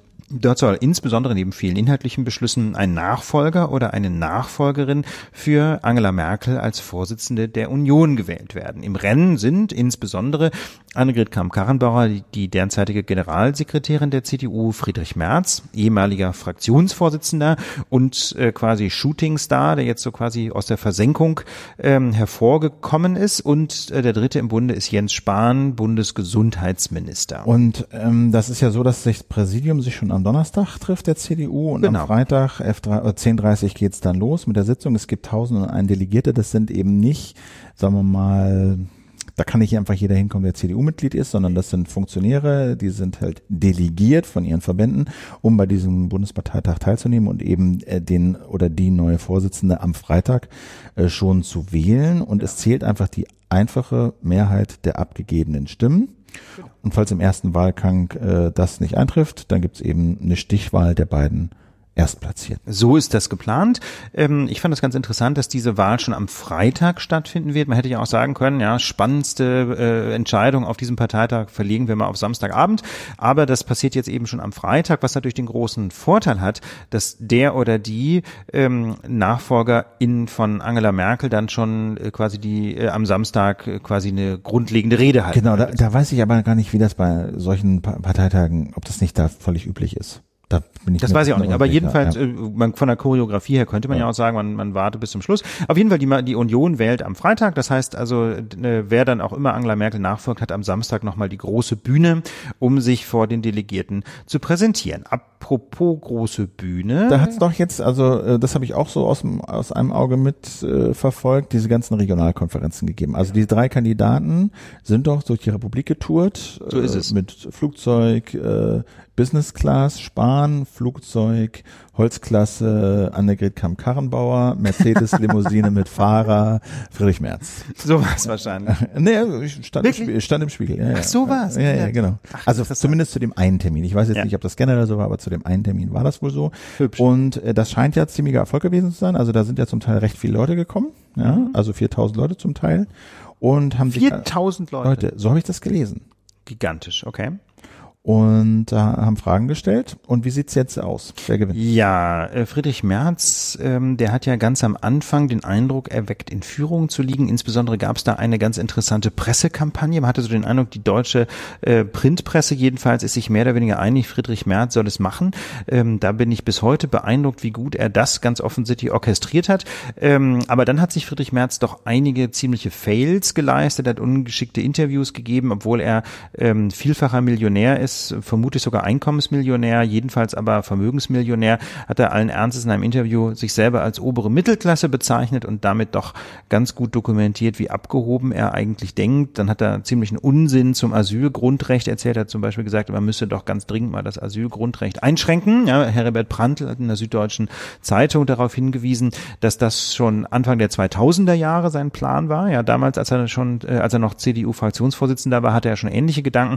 Und der Witz dabei ist allerdings, dass das im Wesentlichen dokumentiert, dass er äh, von der Praxis, von der Praxis des Ausländerrechts überhaupt keine Ahnung mehr hat, denn in der, in der Praxis spielt das Asylgrundrecht praktisch keine Rolle mehr. Fast alle Menschen, die in Deutschland zurzeit Schutz suchen und, und bekommen, äh, die bekommen äh, den Flüchtlingsstatus oder äh, den subsidiären Schutz, aber klassisches Asyl bekommt kein Mensch mehr wegen der Drittstaatenregelung. Ne? Wer über einen sicheren Drittstaat einreist, bekommt ja kein Asyl mehr. Und wir sind fast wir sind umgeben von, von- Dritt, genau. von sicheren Drittstaaten. Also man müsste quasi direkt von Afrika über Deutschland mit dem Fallschirm abspringen, zum Beispiel, um noch, ne? Also das ist das, solche, solche Beispiele machen deutlich, dass ähm, das Asylgrundrecht des Grundgesetzes auch aus Sicht von migrationskritischen Menschen heute eigentlich nicht mehr das Problem ist und damit hat er sich ziemlich rausgeschossen, hat auch harte Kritik äh, aus, aus breiten Kreisen der Union sich ähm, zugezogen für diese Äußerung. Deswegen, also man muss schon sagen, äh, Friedrich Merz ist durch diesen Wahlkampf ziemlich durchgestolpert ähm, und die anderen beiden haben das deutlich geschickter gemacht. Das zeigt sich auch in den Umfragen. Ein, eine, eine Ja? Sache noch zu dem Was März, denn? weil du, weil du fragst, wie er das gemacht hat. Also ich glaube einfach, die Medien sind auf März so abgefahren, weil er einfach eine bess weil er die bessere Geschichte ist. Weißt du, Journalisten Okay. wollen ja eine Geschichte erzählen. Ja, wenn das du, macht Sinn. Wenn du Ja. Menschen porträtierst, dann, dann guckst du, wo gibt's Konflikte und was ist da interessant, was kann man erzählen. Ja. Und da bietet er einfach viel mehr diese Reibereien mit Merkel, sein Millionärsgehabe, seine früheren Jobs bei Banken, etc. etc. Das ist einfach diese Anwalt, diese Wirtschaftskanzlei Kanzlei. oder das ist einfach ja, ja. interessanter Als Geschichte als Annegret Kramp-Karrenbauer, eine ehemalige Ministerpräsidentin aus dem Saarland. Da, da, da, da findest du keine prickelnde Geschichte. Und deswegen haben die, haben die Medien so darüber berichtet. Daher kam der Eindruck, dass er äh, wahnsinnig populär ist und in Führung liegt und das wahrscheinlich nach Hause fahren wird. Jetzt guckt man sich die Umfragen an. Da sieht es nämlich ganz anders aus. Sieht anders aus. Genau, also AKK äh, lag nämlich oder liegt nämlich in den letzten Umfragen bei den Deutschen ganz deutlich äh, in Führung. 42 Prozent äh, finden sie glaubwürdig, nur 15 Prozent sagen das von Friedrich Merz. Und interessanterweise wurde nach Jens Spahn schon gar nicht mehr gefragt, weil er nämlich wohl als Vorsah. aussichtslos gilt. Vorsah, bei, ne? So Vorsah. Ne? Und ähm, man sieht jetzt auch schon äh, in der CDU deutliche Positionierungen, äh, die, ähm, also noch nicht viele, aber wenn sie denn kommen, dann sind sie eindeutig für AKK. So hat der Präsident, Ministerpräsident von Schleswig-Holstein, Herr Günther, sich für sie ausgesprochen und Armin Laschet, Ministerpräsident von Nordrhein-Westfalen und damit ja des bevölkerungsreichsten Bundeslands, warnt ausdrücklich vor einem Richtungswechsel. Und wir haben es schon bei der letzten Diskussion zum Thema Vorsitz der Union ausdrücklich gesagt. Also Annegret Kramp-Karrenbauer läuft so unter dem Schlagwort Merkel 2, ja, weil sie politisch und auch vom Habitus her, vom ganzen, vom ganzen Stil her Angela Merkel so ähnlich ist. Mit anderen Worten, sich, wenn man vor einem Richtungswechsel warnt, dann kann man das nur als klare Positionierung von Armin Laschet für Annegret Kramp-Karrenbauer lesen. Aber jetzt wählt ja nicht nur Laschet und Günther, und schon mal gar nicht die Deutschen? Und schon gar nicht die Deutschen, sondern es wählen ja die 1001 Delegierten. Haben wir da ein Gefühl, wie, wie die so ticken? Ja, da haben wir ja schon letztes Mal, als wir über die ähm, über diese Kandidaten und äh, ihren Wahlkampf sprachen, sehr deutlich gesagt, dass es in der Union eine starke Sehnsucht gibt nach einem Neustart, auch eine Sehnsucht nach einer, wie das dann immer so schön heißt, Rückbesinnung auf die Werte der Union, was natürlich auch bedeuten würde, einen doch recht merklichen Rechtsruck in der Union vorzunehmen. Und äh, das zeigt sich tatsächlich auch in der Position der Delegierten. Ähm, man muss dazu sagen, es gibt keine repräsentativen Umfragen unter den Delegierten, aber die Bild am Sonntag hat einfach mal versucht, alle zu befragen. Und ähm, ja, ich meine, wenn man die Bild ist, hat man dann die Ressourcen, wie gesagt, 1001 Person. Die haben auch fast alle ausfindig gemacht. Über 900 Delegierte konnten sie namentlich ausfindig machen. Finde ich bemerkenswert, da so ranzukommen. Ähm, die meisten davon allerdings wollten dazu gar nicht sagen, wie sie abstimmen werden. 489 haben keine Angaben gemacht. Weitere 195 von den 1001 Delegierten waren im Gespräch Gespräch mit der Bild am Sonntag unentschieden, aber immerhin 269 machten Angaben. Das sind 27 Prozent, ein gutes Viertel der De Delegierten. Und da ist das Ergebnis 144, 54 Prozent für März, 96 für AKK sind nur 36 Prozent. Jens Spahn weit abgeschlagen mit 11 Prozent.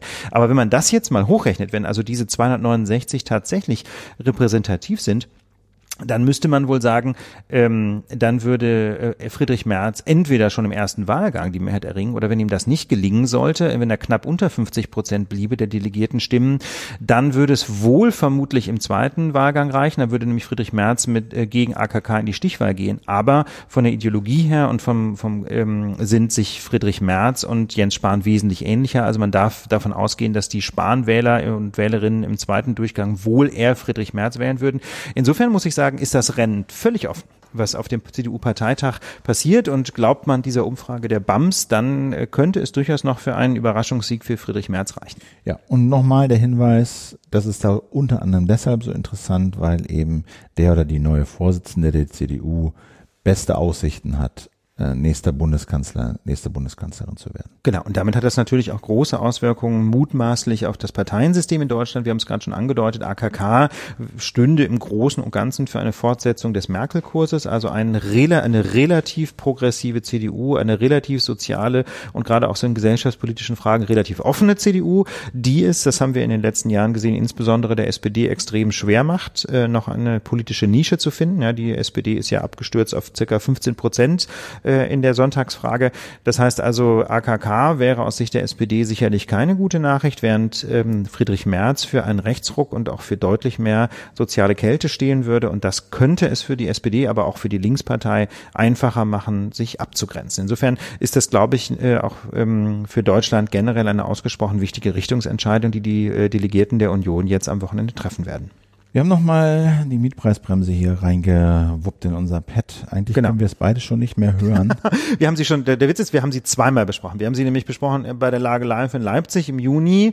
Da gab es so den ersten Entwurf und dann haben wir sie nochmal besprochen, einige Wochen später, äh, als sie dann tatsächlich im Bundeskabinett beschlossen wurde und damit in den Bundestag eingebracht wurde.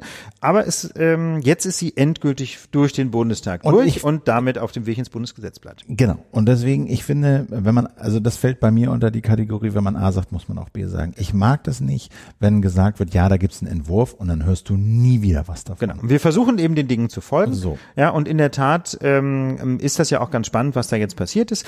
Denn äh, SPD und Union haben im Bundestag tatsächlich einen besseren Schutz für Mieterinnen und Mieter beschlossen, ähm, was bisher schon gilt. Das ist keine Neuigkeit. Vermieter dürfen normalerweise die ortsübliche Vergleichsmiete bei einer Neuvermietung nur um zehn Prozent überschreiten. Da gibt es Ausnahmen. Ja, die alte Miete war schon höher, dann darf man die auch weiter fordern.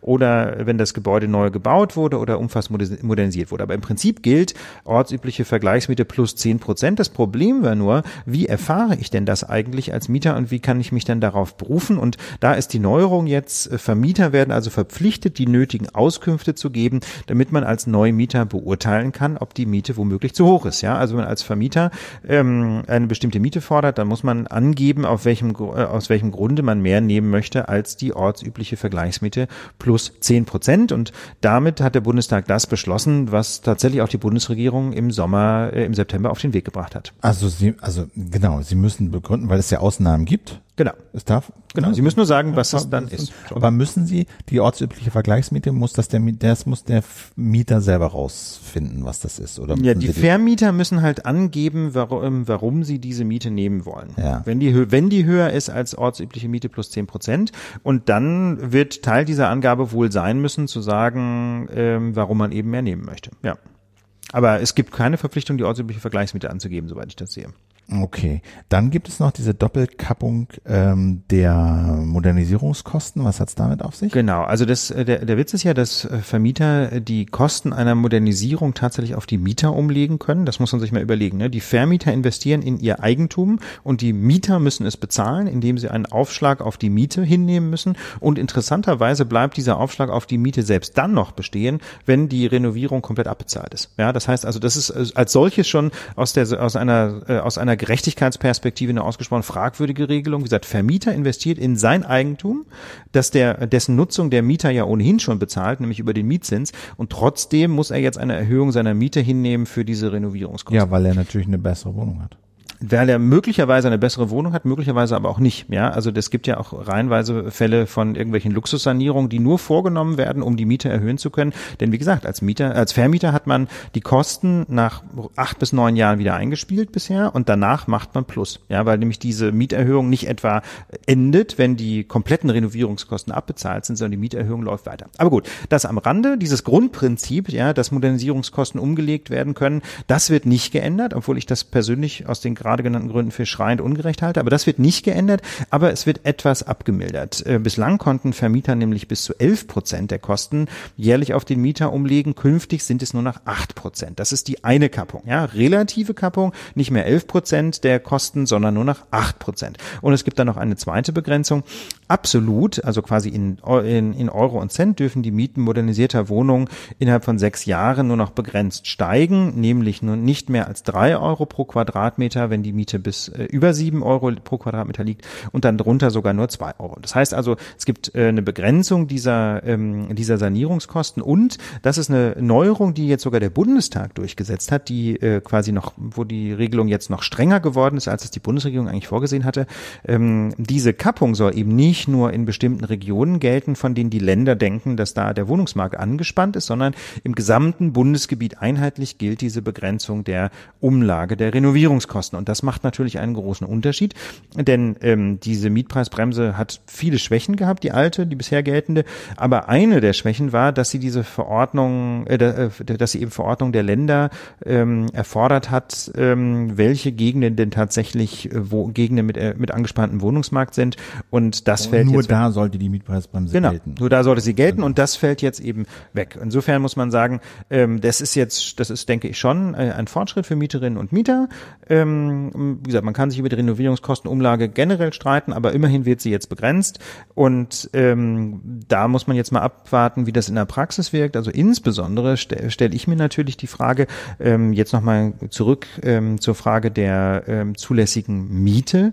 Wie wird das denn in der Praxis wirken? Also mal ganz ehrlich, wenn, ihr, wenn sich irgendwie 100 Leute um die Wohnung streiten, ja, weil man, e, weil eben bestimmte Wohnlagen sehr beliebt sind und es viel mehr Interessenten gibt ähm, als, als Wohnung, dann wenn sich also 100 100 Leute da streiten um eine neue Wohnung, dann wird man ganz sicher nicht mit dem Vermieter diskutieren über die Höhe der Miete. Mit anderen Worten, bevor der Mietvertrag unterschrieben ist, hat niemand realistischerweise die Möglichkeit, sich auf diese Regelung zu berufen. Ähm, ich denke, zum Schwur kommt es immer nach Abschluss des Mietvertrages. Da ist dann die Frage, ob man als Mieter die Möglichkeit hat, tatsächlich dann eine niedrigere Miete zu zahlen, als das, was im Vertrag steht, mit, dem, mit der Begründung, ähm, dass die Miete unzulässig hoch ist. Und genau das soll diese Mietpreisbremse ermöglichen.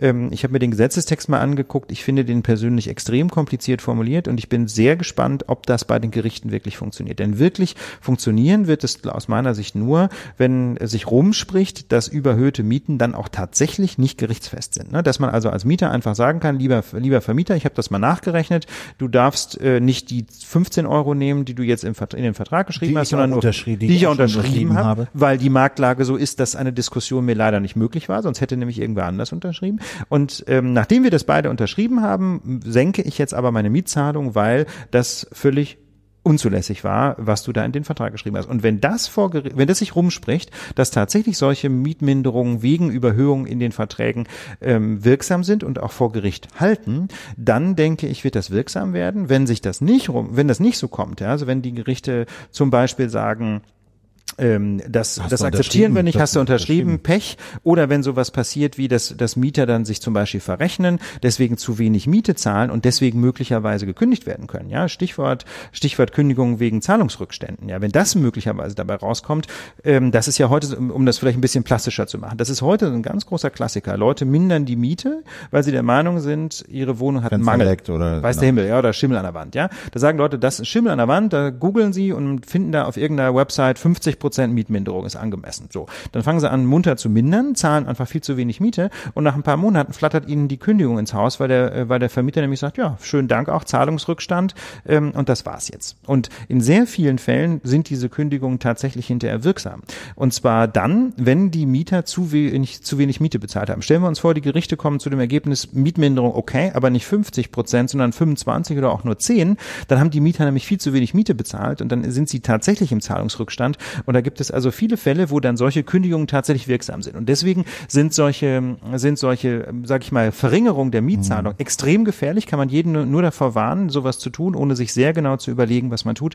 Und, ähm, und da bin ich mal gespannt, ne, wenn natürlich die ersten Mieterinnen und Mieter weniger Miete zahlen, weil sie gesagt haben, Mietpreisbremse und dann ihre Wohnung verlieren, weil der Vermieter dann wegen Zahlungsrückständen die Kündigung erklärt, da muss man sagen, wird diese Mietpreisbremse leer laufen. Deswegen, ähm, ich hätte mir einen etwas klareren Gesetzestext gewünscht. Ja, vielleicht bin ich auch einfach nicht schlau genug, um das BGB zu lesen, aber was die da reingeschrieben haben, ich finde es extrem kompliziert formuliert.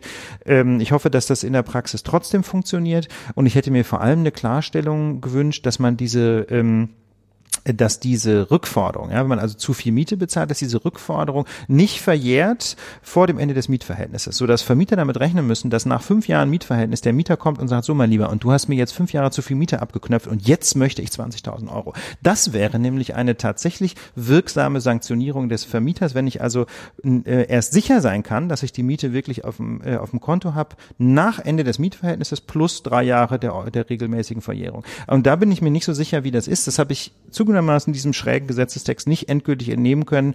Jedenfalls so, ein, so eine, ähm, wie soll ich sagen, eine Begrenzung der Verjährung steht jedenfalls nicht ausdrücklich drin. Ja, vielleicht hat ja ein, äh, ein Experte für Mietrecht da noch eine kreative Idee, aber ich habe jedenfalls das nicht gefunden, dass das gibt, äh, dass es gilt. Und dann müssten also Mieterinnen und Mieter während des laufenden Mietverhältnisses sich schon mit dem Vermieter anlegen. Und wie gesagt, das birgt zum einen das Risiko ähm, einer Kündigung wegen Zahlungsrückstands oder wegen unzuläss äh, unzuverlässiger Mietzahlung. Das sind verschiedene Kündigungsgründe. Und zum Zweiten äh, ist das natürlich auch einfach Gift für, die, für den Hausfrieden. Ne? Natürlich möchte man sich mit seinem Vermieter eigentlich nicht anlegen. Insofern würde ich mir wünschen, so diese, diese Möglichkeit nach dem Ende des Mietverhältnisses nochmal abzurechnen. Ähm, und das könnte schwierig werden. Gesetz tritt in Kraft am 1. Januar. Und dann wird's spannend. Wir Und bleiben am Ball. Die Russen verleiben sich das Asowsche Meer ein, würde habe ich das hier mal überschrieben, haben wir das mal überschrieben. Also man muss äh, Das Asowsche Meer, das, ist das eigentlich? das, Das sagt mir Meer, gar nichts. Das Asowsche Meer. Ah ja, genau. Wir haben ja vor, das wollen wir jetzt mal als innovatives Feature in dieser äh, Folge mal einführen, an bestimmten äh, Punkten, an denen es sich anbietet, wie zum Beispiel jetzt, Ja. ähm, in diesem Moment, in diesem Philipp setzt Moment- da gerade meine Markierung. ähm, Bilder einzufügen. Und zwar je nach Player und Telefon und so weiter ist, es uns möglich, nicht nur euch das Audio auszuliefern, sondern einem Kapitel, wie jetzt zum Beispiel, äh, diesen ein Bild zuzuordnen. Und wir werden das hier mal probieren, werden hier eine Landkarte äh, diesem Kapitel zuordnen, sodass ihr euch äh, das Asowsche Meer und die Krim mal ausmalen könnt. Also ihr habt das Schwarze Meer vielleicht vor Augen und die Halbinsel Krim, die von der Ukraine da so in das Schwarze Meer reinreicht. Und dann gibt es auf der Ostseite der Krim ein, mm, ja, ein kleines Meer, ein kleines Untermeer des Schwarzen Meeres. Ja. Ähm, das ist das Asowsche Meer. Und das Asowsche Okay. Meer. Also eine Art Anhängsel. So ein ja, genau. Das ist sozusagen so eingekapselt auf der einen Seite von. Russland, Ukraine, so im Osten und Norden und im Westen und äh, Südwesten ist es sozusagen die Küste der Krim, die das Asowsche Meer Mhm. einkapselt. Und äh, man kann in dieses Asowsche Meer eigentlich nur reinfahren ähm, durch eine kleine Meerenge im Süden des Asowschen Meeres. Also du, äh, da fährt man quasi ähm, südlich um die Krim herum. Ich Ja. habe mir das gerade mal angeguckt. Genau. Und dann, leider kann ich keine kyrillischen Buchstaben lesen, aber dann gibt es ganz im Osten, zwischen dem Ostzipfel der Krim und Russland ist es vermutlich, gibt Ja. es eine kleine Meerenge. Und Genau. eine Brücke übrigens auch interessanterweise. Richtig, genau. Das ist die sogenannte äh, Krim-Brücke.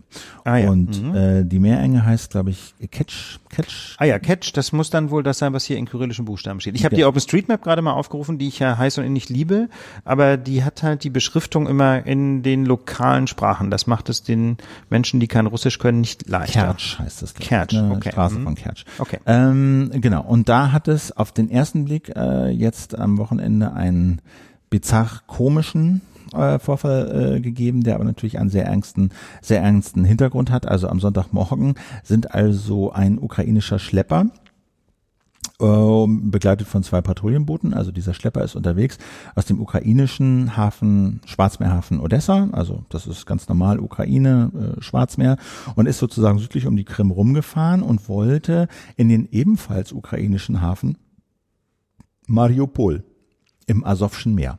Das ist auch nicht umstritten, dass das alles Ukraine ist. Ne? Das ist genau, das ist ein bisschen ein bisschen ein Wunder, ehrlich gesagt, dass das noch Ukraine ist und dass das nicht von den ostroukrainischen russennahen Rebellen äh, besetzt wurde. Es war schon mal besetzt, wurde dann wieder befreit, aber das ist ein wichtiger äh, Tiefseehafen. Der ist also ukrainisch und da wollte dieses ukrainische dieser ukrainische Schlepper hinfahren und eben begleitet von zwei ukrainischen Patrouillenbooten und äh, dann kam es also an dieser Straße von Kertsch davor, äh, dass ähm, dieses Schiff attackiert wurde, nämlich von einem Schiff der russischen Grenztruppen.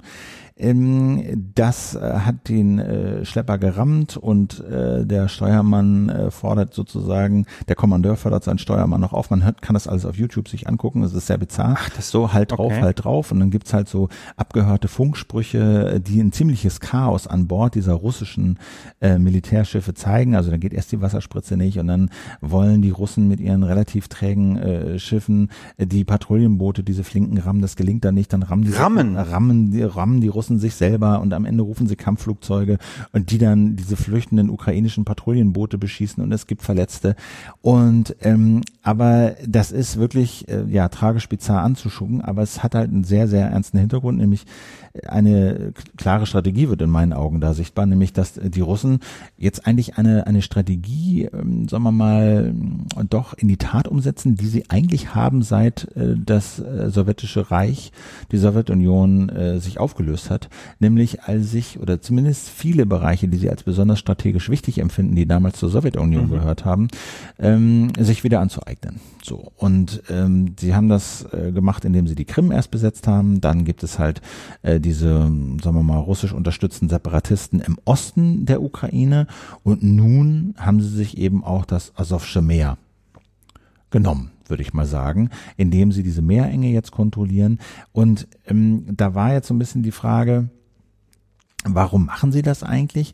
Und ähm, ich denke, das ist ziemlich klar. Also die haben durch die Krim-Annexion ähm, und diesen Krieg im Donbass in der Ostukraine eben große Teile hat die Ukraine äh, verloren an, an, an, an Küstenstellen. Äh. Aber wie gesagt, aus, ausgerechnet dieser Hafen Mariupol im Asowschen Meer, der ist eben noch in ukrainischer Hand. Da können die Ukrainer Stahl und Eisen exportieren.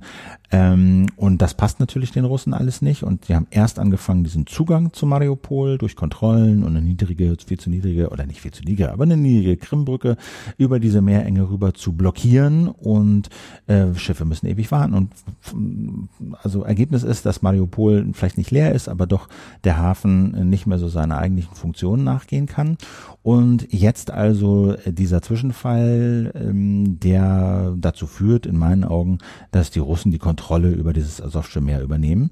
Ja, und einfach, und, um das nochmal ganz deutlich zu sagen, für diejenigen, die jetzt vielleicht die Karte noch nicht so vor Augen haben, es gibt halt im Grunde nur diesen einen Weg in das Asowsche ja. Meer hinein und damit auch nur einen Weg zu diesem Hafen. Ja. ja, und wenn man diese Meerenge kontrolliert, dann ist der Hafen quasi von der Außenwelt abgeschnitten. Genau. Ja, das ist die Idee dahinter. Und die Russen argumentieren, was sie da machen, diese Kontrollen, das äh, widerspricht überhaupt nicht internationalem Seerecht und da glaube ich ist auch, soweit ich das sehe, ein bisschen was dran, denn dieses Asowsche Meer, das hat so einen Sonderstatus. Russland und Ukraine, die beiden angrenzenden Länder konnten sich nie über eine Grenze einigen. Also ja. wo, wo ist da jetzt genau die Grenze in diesem Meer? Und deswegen hat man 2003 beschlossen, die gesamte Fläche dieses Asowschen Meeres gar nicht aufzuteilen. Es gibt das heißt, also, das ganze Meer hat so einen Sonderstatus. Äh, genau, es gibt also ja. also keine abgetrennten Hoheitsgewässer. Normalerweise hast du halt zwölf Seemeilen vom mhm. Ufer, die ins Meer reinreichen. Das ist sozusagen ja. dein Hoheitsgewässer. Das gibt es hier alles nicht. Die sind übrigens in der OpenStreetMap, die äh, in der Karte auch eingezeichnet, diese zwölf Meilen Zone. Ne? Wir haben die, wir haben diese Karte mal ausge, also hier als Screenshot dann äh, in die Lage eingebaut. Ja. Genau, sondern eben dieses ganze Meer ist ähm, einschließlich dieser Meerenge von Kertsch ist gemeinsames Hoheitsgewässer von Russland und Ukraine, in dem Russland und die Ukraine Schiffe kontrollieren dürfen. Das Problem daran ist, die Ukrainer haben überhaupt nicht die Mittel, um Schiffe zu kontrollieren, weil sie mit der Annexion von Krim äh, zweite Teile ihrer Flotte verloren haben und Schiffe, äh, die sie noch haben, die liegen halt nicht da, sondern in Odessa. Und deswegen wohl wollte die Ukraine eben auch zwei Patrouillenboote mal nach Mariupol verlegen. Und das ging halt schief. Und die Frage ist jetzt, was ist das Kalkül dahinter? Warum hat Petro Poroschenko, also der Präsident der Ukraine, das gemacht? Die These der Russen ist, Poroschenko hat die Eskalation gesucht, um äh, einen Vorwand zu finden, um das Kriegsrecht auszurufen. Das hat er nämlich getan. Und man fragt sich, okay, du hast seit vier Jahren äh, quasi Krieg in der Ostukraine, kein Kriegsrecht ausgerufen. Jetzt machst du das, weil ein paar Patrouillenboote von dir beschossen sind, ist nicht so ganz überzeugend. Und die Russen argumentieren, äh, Poroschenko wollte eben äh, quasi weil im März Wahlen sind, ähm, das Kriegsrecht ausrufen, um diesen Wahltermin zu verschieben im März. Ah, das ist sozusagen okay. die Argumentation mhm. der Russen. Alternativ, andere These ist, äh, Poroschenko hat es einfach selber überrascht. Er wollte einfach diese Patrouillenboote dahin äh, bringen, äh, Mariupol in seinen Hafen, um vielleicht auch Kontrollen durch, durchführen zu können und ähm, hat es einfach äh, nicht äh, vorhergesehen, dass die Russen so reagieren, wie sie Russen. Und die Russen wollten halt mal austesten, wie der Westen so reagiert auf äh, so eine Provokation und so einen Zwischenfall. Und da muss man sagen, sagen, der Westen hat überhaupt nicht reagiert eigentlich bisher. Also äh, die EU-Außenbeauftragte sagt nur, ja, sieht das mit Besorgnis und Bestürzung. Trump Gut. hat gesagt, ist nicht glücklich. Also ähm, da hat der Westen nichts gemacht und es ist nicht absehbar, dass da was passiert. Man könnte irgendwie russische Häfen beschränken. Man EU-Parlament hatte auch schon vor Monaten mal angeregt, wenn das da im Asowschen Meer so weitergeht, dann müsste man auch mit gezielten Sanktionen gegen Russland ähm, agieren. Aber das ist alles nicht abzusehen. Insofern glaube ich, dass da Putin mit durchkommen wird. Der mhm. wird es äh, peu à peu quasi dieses Asowsche Meer zu einem russischen Binnenmeer machen. Und äh, ich bin mal, ich, ich weiß nicht, ich kann mir irgendwie nicht vorstellen. Also sag mal so, ich kann die Angst der Balten schon verstehen. Ja. Also das ist jetzt natürlich ein geistiger Sprung. Ja. Das müssen wir vielleicht noch kurz erläutern. Also, Na, weil die Balten natürlich äh, ne, gehören auch zur ehemaligen Sowjetunion mhm. und wurden auch schon besetzt. Und deren große Angst ist natürlich, und deswegen wollten sie unbedingt in die NATO, ähm, dass die Russen mit ihnen letztlich das machen, was sie mit der Krim jetzt gemacht haben. Ja. Und da ist die große Frage, äh, wie sich der Westen da gegebenenfalls verhalten würde. Ne? Denn aber ich meine, immerhin sind die drei baltischen Staaten ja Mitglied der NATO. Das heißt also, da wäre es schon ja, ein schwerer Bruch des Bündnisvertrages, ja. wenn man da nichts passiert. Also da gehe ich jetzt erstmal noch davon aus, dass, äh, dass auch Wladimir Putin da noch gewisse Beißhemmung hätte. Das glaube ich auch. Aber ich, ich, ich glaube, ich glaube, das Asowsche Meer, das können wir jetzt äh, den Russen zuschreiben. Ja. Ähm, da wird sich, glaube ich, nicht mehr viel tun. Okay. Ähm, ich dachte, am Ende können wir das, die Sendung so ein bisschen ausklingen lassen mit meinem kleinen politisch inspirierten, äh, angemalten Reisebericht. Ja, wie gesagt, Philipp war in Äthiopien ähm, und das war, abgesehen von der Internetversorgung, glaube ich, wunderschön. Wunderschön. Also das kann ich, also das gibt ja so ein bisschen einen politischen und einen, einen, einen touristischen Aspekt, möchte ich mal nennen. Ne? Also ähm, vom touristischen kann ich das jedem nur empfehlen, da mal hinzufahren. Also das ist erstaunlich. Ähm, wie nett, also das klingt jetzt so ein bisschen blöd, aber wie pünktlich die Leute sind. Das Klischee geht ja, da läuft nichts. Das ist aber wirklich ein Klischee. Das ist ein Klischee, aber wenn du, wenn du, also wirklich, wenn du in diesem, in diesem Land bist und du bestellst dir äh, ein Taxi und die Leute ähm, sagen, ähm, wann wollt ihr denn morgen zum Frühstück kommen? Und du so, ja, 39, okay, sagen wir 9.15. Und dann kommen sie um 9.10 Uhr an dein Zimmer und sagen, euer Frühstück ist fertig. Und so geht es die ganze Zeit. Das also, heißt, sie sind einfach wahnsinnig wahn, präzise. Wahnsinnig. Also es ist wirklich. Äh, ich, ich wage jetzt mal eine steile These, Philipp. Vielleicht hieß es auch einfach daran, weil die Deutschen ja traditionell so diesen Ruf genießen, wahnsinnige Pünktlichkeitsfanatiker zu sein. Vielleicht ist das einfach eine Form von Gastfreundschaft. Das glaube ich nicht. Oder hast glaub, du den das ist einfach nein. generell so? Ich glaube, also weiß nicht, ich habe das auch von vielen anderen gehört. Ich meine, ich war jetzt zwei Wochen da, ich habe keine Ahnung von dem Land im Prinzip. Ich bin da ein bisschen durchgereist oh, und und das waren, das da, davon dachte ich so, das ist ja total angenehm und das macht das Reisen so angenehm, weil es Zuverlässigkeit. Einfach, ja, ne? wir haben da auch so ein bisschen äh, durch so einen Nationalpark, Simien Nationalpark im Norden äh, Äthiopiens äh, gewandert und haben das auch so ein bisschen natürlich dann geplant und mit Leuten und Taxi und Bus und Reise und das hat einfach super geil geklappt. Das hat einfach gefluppt und das hat echt Spaß gemacht. Es war ganz lustig, Philipp, während du äh, auf Reisen warst, äh, habe ich im Deutschlandfunk einen Hintergrund gehört. Ne? Es gibt ja da dieses Format Hintergrund um 18.40 Uhr, gibt es aber auch als Podcast, kann man abonnieren. Müssen und da, noch, ne? äh, genau, müssen wir noch mal verlinken. Und, ähm, und da gab es gerade, während du unterwegs warst, habe ich dir, glaube ich, auch geschickt, ja. dann gab es eine Folge, die Äthiopien so quasi als Durchstarter-Staat in Afrika markierte. Ne? Dass es da also sowohl wirtschaftlich als auch politisch gerade ganz gut vorangeht. Hat man das gespürt jetzt, als du da warst? Ja, also sag mal so, ich habe die natürlich immer mal so gefragt, ne, wie findet ihr denn so euren neuen Minister, Ministerpräsidenten ja. und so? Ähm, und die meinen so, ja, schon, schon schön und so wie gesagt, also von Euphorie oder so in dem Sinne habe ich jetzt nichts gespürt. Ich war aber auch nur zwei Wochen da und davon viel in der Natur. Und, aber ich meine jetzt, okay, aber da kommen wir ja. gleich zu der Natur, aber wenn man jetzt sich nur mal so die Rahmendaten anschaut, ähm, Äthiopien lag 2017 auf Platz eins weltweit im Ranking beim Wirtschaftswachstum. Genau. Ne? Wirtschaftswachstumsrate 8,3 Prozent, das ist deutlich mehr als China zum Beispiel. Das ist deutlich mehr als China. Also das, das muss man sagen. Also ähm, das hat den Eindruck hatte ich schon, so dass äh, da durchaus eine Menge passiert im Tourismusbereich vor allen Dingen, weil die halt wahnsinnig viel auch zu bieten haben.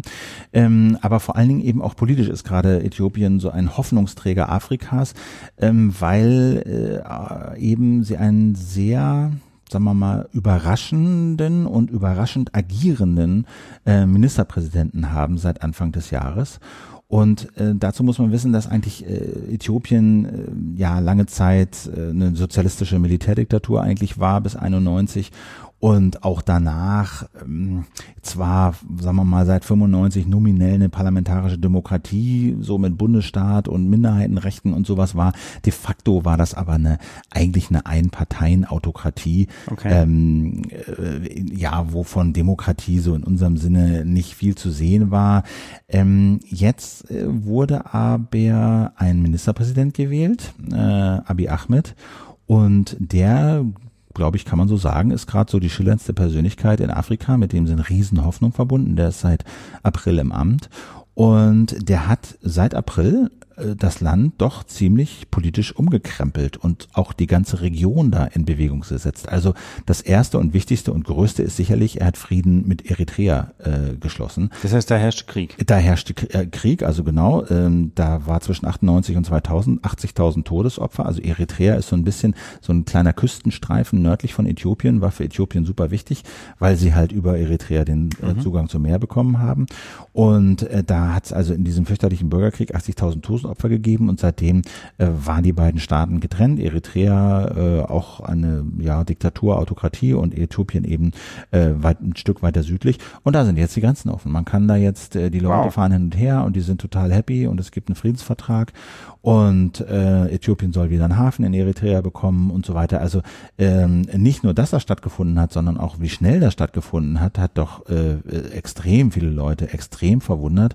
Er hat also auch viele politische Gefangene freigelassen, hat halt für die Menschenrechtsverletzungen unter diesen vergangenen Regimen ähm, um Entschuldigung äh, gebeten, weil er auch Teil dieses Regimes war. Also er ist sozusagen da auch groß geworden, war Minister, äh, hatte wirklich Karriere in dieser Bürokratie gemacht und diesen Staat eigentlich mit aufgebaut und ganz wichtige Institutionen dieses autoritären Staats mit aufgebaut und ist jetzt äh, durch ganz kuriose Zufälle und äh, Verkalkulat, wie sagt man, Verkalkulierungen der Elite ist er da zum Ministerpräsidenten geworden.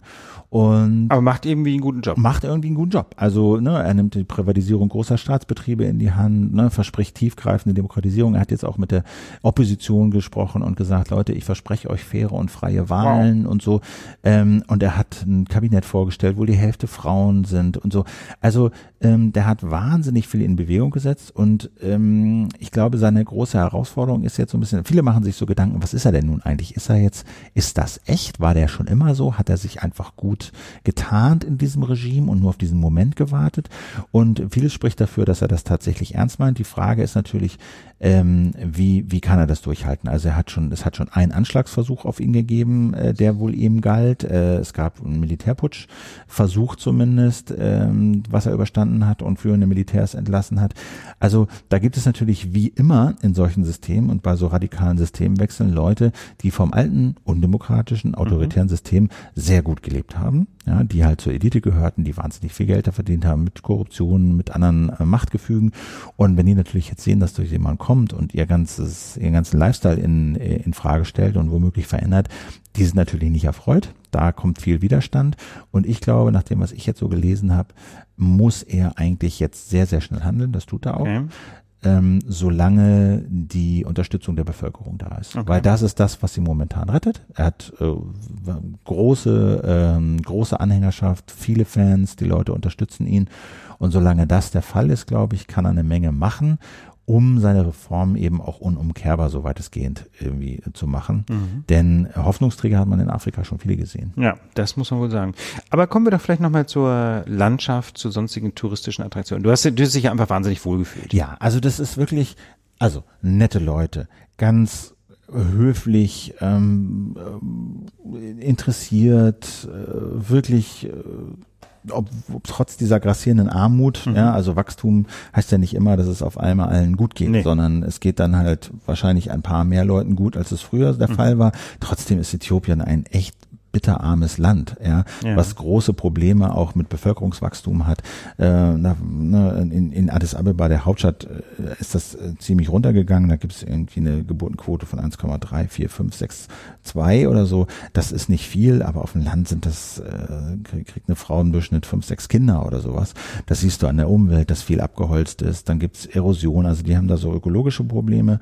Sie haben Infrastrukturprobleme, dass halt außerhalb der Metropolen, die immer größer werden, es wahnsinnig schlechte Straßennetze gibt. Das Internet, äh, weil es eben auch nur einen Anbieter gibt, ist wahnsinnig schlecht, weil es ein landlocked Country ist, also weil es keine eine Küste, keine eigene Küste hat, ist es strukturell benachteiligt, weil Länder an der Küste leichter Zugang zu diesen Seekabeln haben, die an der afrikanischen Küste langgehen und Länder, die halt im Inland liegen, ja, die brauchen dann immer irgendein Küstenland, was ihnen sozusagen das Kabel Ja. durchlegt und das kostet dann wieder und so.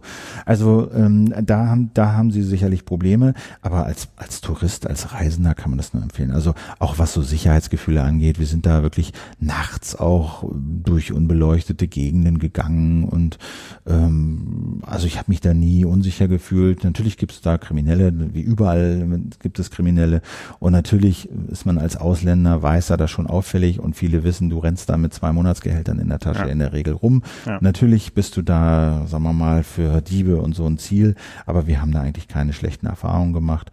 Ähm, F- Fliegen geht erstaunlich gut. Man muss da leider relativ viel fliegen, weil die Straßen so schlecht Okay. sind und das Land so groß, da wohnen 100 Millionen Leute. Und Wie groß ist das so? ähm, Naja. Ordentlich?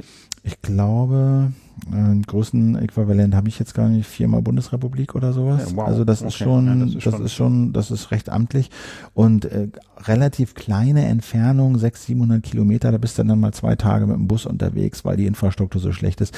Du kannst aber wirklich, nimmst dir die App von Ethiopian Airlines, suchst dir irgendwie die Verbindung raus, klickst dir das, hast ein Ticket für 60 Euro, gehst zum Flughafen und fliegst Also wenn du, wenn du halt Internet hast, ne? Ist ja auch nicht Wenn, wenn du, genau, im Hotel oder so ein bisschen Internet hast du, dann kannst du so ein Ticket und dann fliegst du dahin und dann äh, bist du mit so einer, ja, kommst du an und die haben wunderschöne Natur und das ist halt die Wiege der Menschheit da in Ostafrika. Ne? Du kannst ja, da sind Menschenfunde von vor dreieinhalb oder sag mal, Menschen sind es ja noch nicht gewesen, aber sagen wir mal, ich glaube, Hom, Hominide heißt es, Ja, glaub ich? Hominide. Hominide. genau. Mhm. So vor, Menschen, Vorfahren. vor Menschen, so, ne, dreieinhalb, 3,67 äh, Millionen Jahre sind da auch im, waren wir auch im Äthiopischen Nationalmuseum ausgestellt. Lucy ist so eine, Ah, mhm. ähm, die da gefunden wurde oder auch ein Kind, was noch ein bisschen älter war, kann man sich da angucken und das ist schon einfach, ist schon toll. Es gibt äh, eine leichte Mehrheit von Christen, die sind schon im vierten Jahrhundert christianisiert worden. Also was heißt christianisiert? Aber da sind Christen im vierten Jahrhundert ja. hingewandert und du hast natürlich dann tolle christliche Zeugnisse. Also nicht aus dem vierten habe ich jetzt keine gesehen, aber diese berühmten Felsenkirchen in Lalibela, die sind wohl, genau weiß man es nicht, so im 13. Jahrhundert halt monolithisch aus Felsen rausgehauen worden. Ja, also da Ja, ja. wie so ein Also im Grunde eine Höhle. Aus einem Feld. Nee, sondern du musst dir vorstellen, du stehst auf dem Felsen, Mhm. so, der ist eben, und dann haust du da, fängst du an, so quasi so einen Graben reinzuhauen. In den Felsen. Ah, ja. Und dann haust du immer weiter weg und dann steht halt irgendwann im Felsen Ja. so ein Monolith. Dann fängst du an, außen haben sie das alles schön verziert, dann haben sie angefangen, die Türen nicht nur als Rahmen zu haben, sondern haben sie halt auch reingemeißelt Mhm. und haben halt in den Hohlraum geschaffen, so dass es so eine monolithische Felsenkirche ist Irre. ähm, weiß nicht, 15, 20 Meter hoch oder so. Also lohnt sich absolut, das anzugucken. Ähm, und ähm, sind ein das Afrika, einzige afrikanische Land, was nie kolonisiert wurde. Da sind sie wahnsinnig stolz drauf. Die Italiener waren kurz mal da, im Zweiten Weltkrieg, glaube ich, war es. Aber so eine richtige Kolonisierung hat es da nie gegeben. Und ähm, ja, das, da schöpfen die eine Menge Selbstbewusstsein draus. Und wie gesagt, wir sind so ein bisschen, wir haben so diese klassische Touristentour gemacht, Addis Abeba angekommen, nach Bahia da, ein bisschen in den Norden an so einen See gefahren, ein bisschen entspannt in so einem ganz netten Hotel, dann in diesem Simien Nationalpark drei Tage gewandert, traumhaft, wirklich, es ist wirklich richtig bemerkenswert toll. Also du Affen laufen da rum und äh, Steinböcke, die es nur in Äthiopien gibt und wahnsinnig viele Greifvögel und du bist hoch. Ne? Das ist alles auf so einem großen Plateau. Also du, das ist bei gut 2000. Wir sind dann schnell bei drei, dreieinhalb gewesen bis viereinhalbtausend Meter äh, da rumgekraxelt. Ähm, und war anstrengend und wunder wunderschön. Kann ich echt nur jedem empfehlen, da mal hinzufahren. Sehr schön. Das wollten wir nämlich einfach ein bisschen ausführlicher mal besprechen, weil ich nämlich persönlich äh, natürlich beim Stichwort Äthiopien jetzt erstmal nicht so schöne Bilder vor Augen hatte. Ich finde so, ich weiß nicht, äh, natürlich mag das auch irgendwie an den Dingen zu tun haben, äh, mit den Dingen zu tun haben, die ich irgendwie so mitbekommen habe in den Medien. Ich hatte da eher ein negatives Bild und ich finde es einfach wichtig, dass man das dann auch mal korrigiert. Ich finde es ist- wirklich sehr schön, dass du da warst, Philipp, und ich, deswegen dachte ich, ist das ein schöner Blog auch für die Lage, ne? Einfach damit man mit dem Namen Äthiopien mal ein bisschen mehr Ja, verbindet. wirklich. Also äh, natürlich, äh, natürlich gab es viele Dürren, auch zuletzt noch. Und äh, die aller, allermeisten Leute, Prozentzahl habe ich nicht, leben von der Landwirtschaft. Und ich habe wirklich in diesen ganzen zwei Wochen keine einzige landwirtschaftliche Maschine gesehen. Das wird alles mit der Hand gemacht. Mit der Ja. Sichel, mit der, mit dem Holzflug, ja. Mit der Kuh wird dieses ganze Das Land ist wie vor Jahrtausenden, ne? Wirklich. Also äh, ähm, gerade wenn ihr dann auch dieses Buch liest, von dem ich da vorhin erzählt habe, wenn es da so um die Agrarrevolution vor 12.000 Jahren ging, so wahnsinnig viel furchtbar anders hat das, glaube ich, nicht ausgesehen. Ähm, und ähm, ein, zwei Leute gefragt und viel davon ist eben Subsistenzwirtschaft. Das heißt, die Leute arbeiten nur für sich, so haben nicht wahnsinnig viel Überschüsse.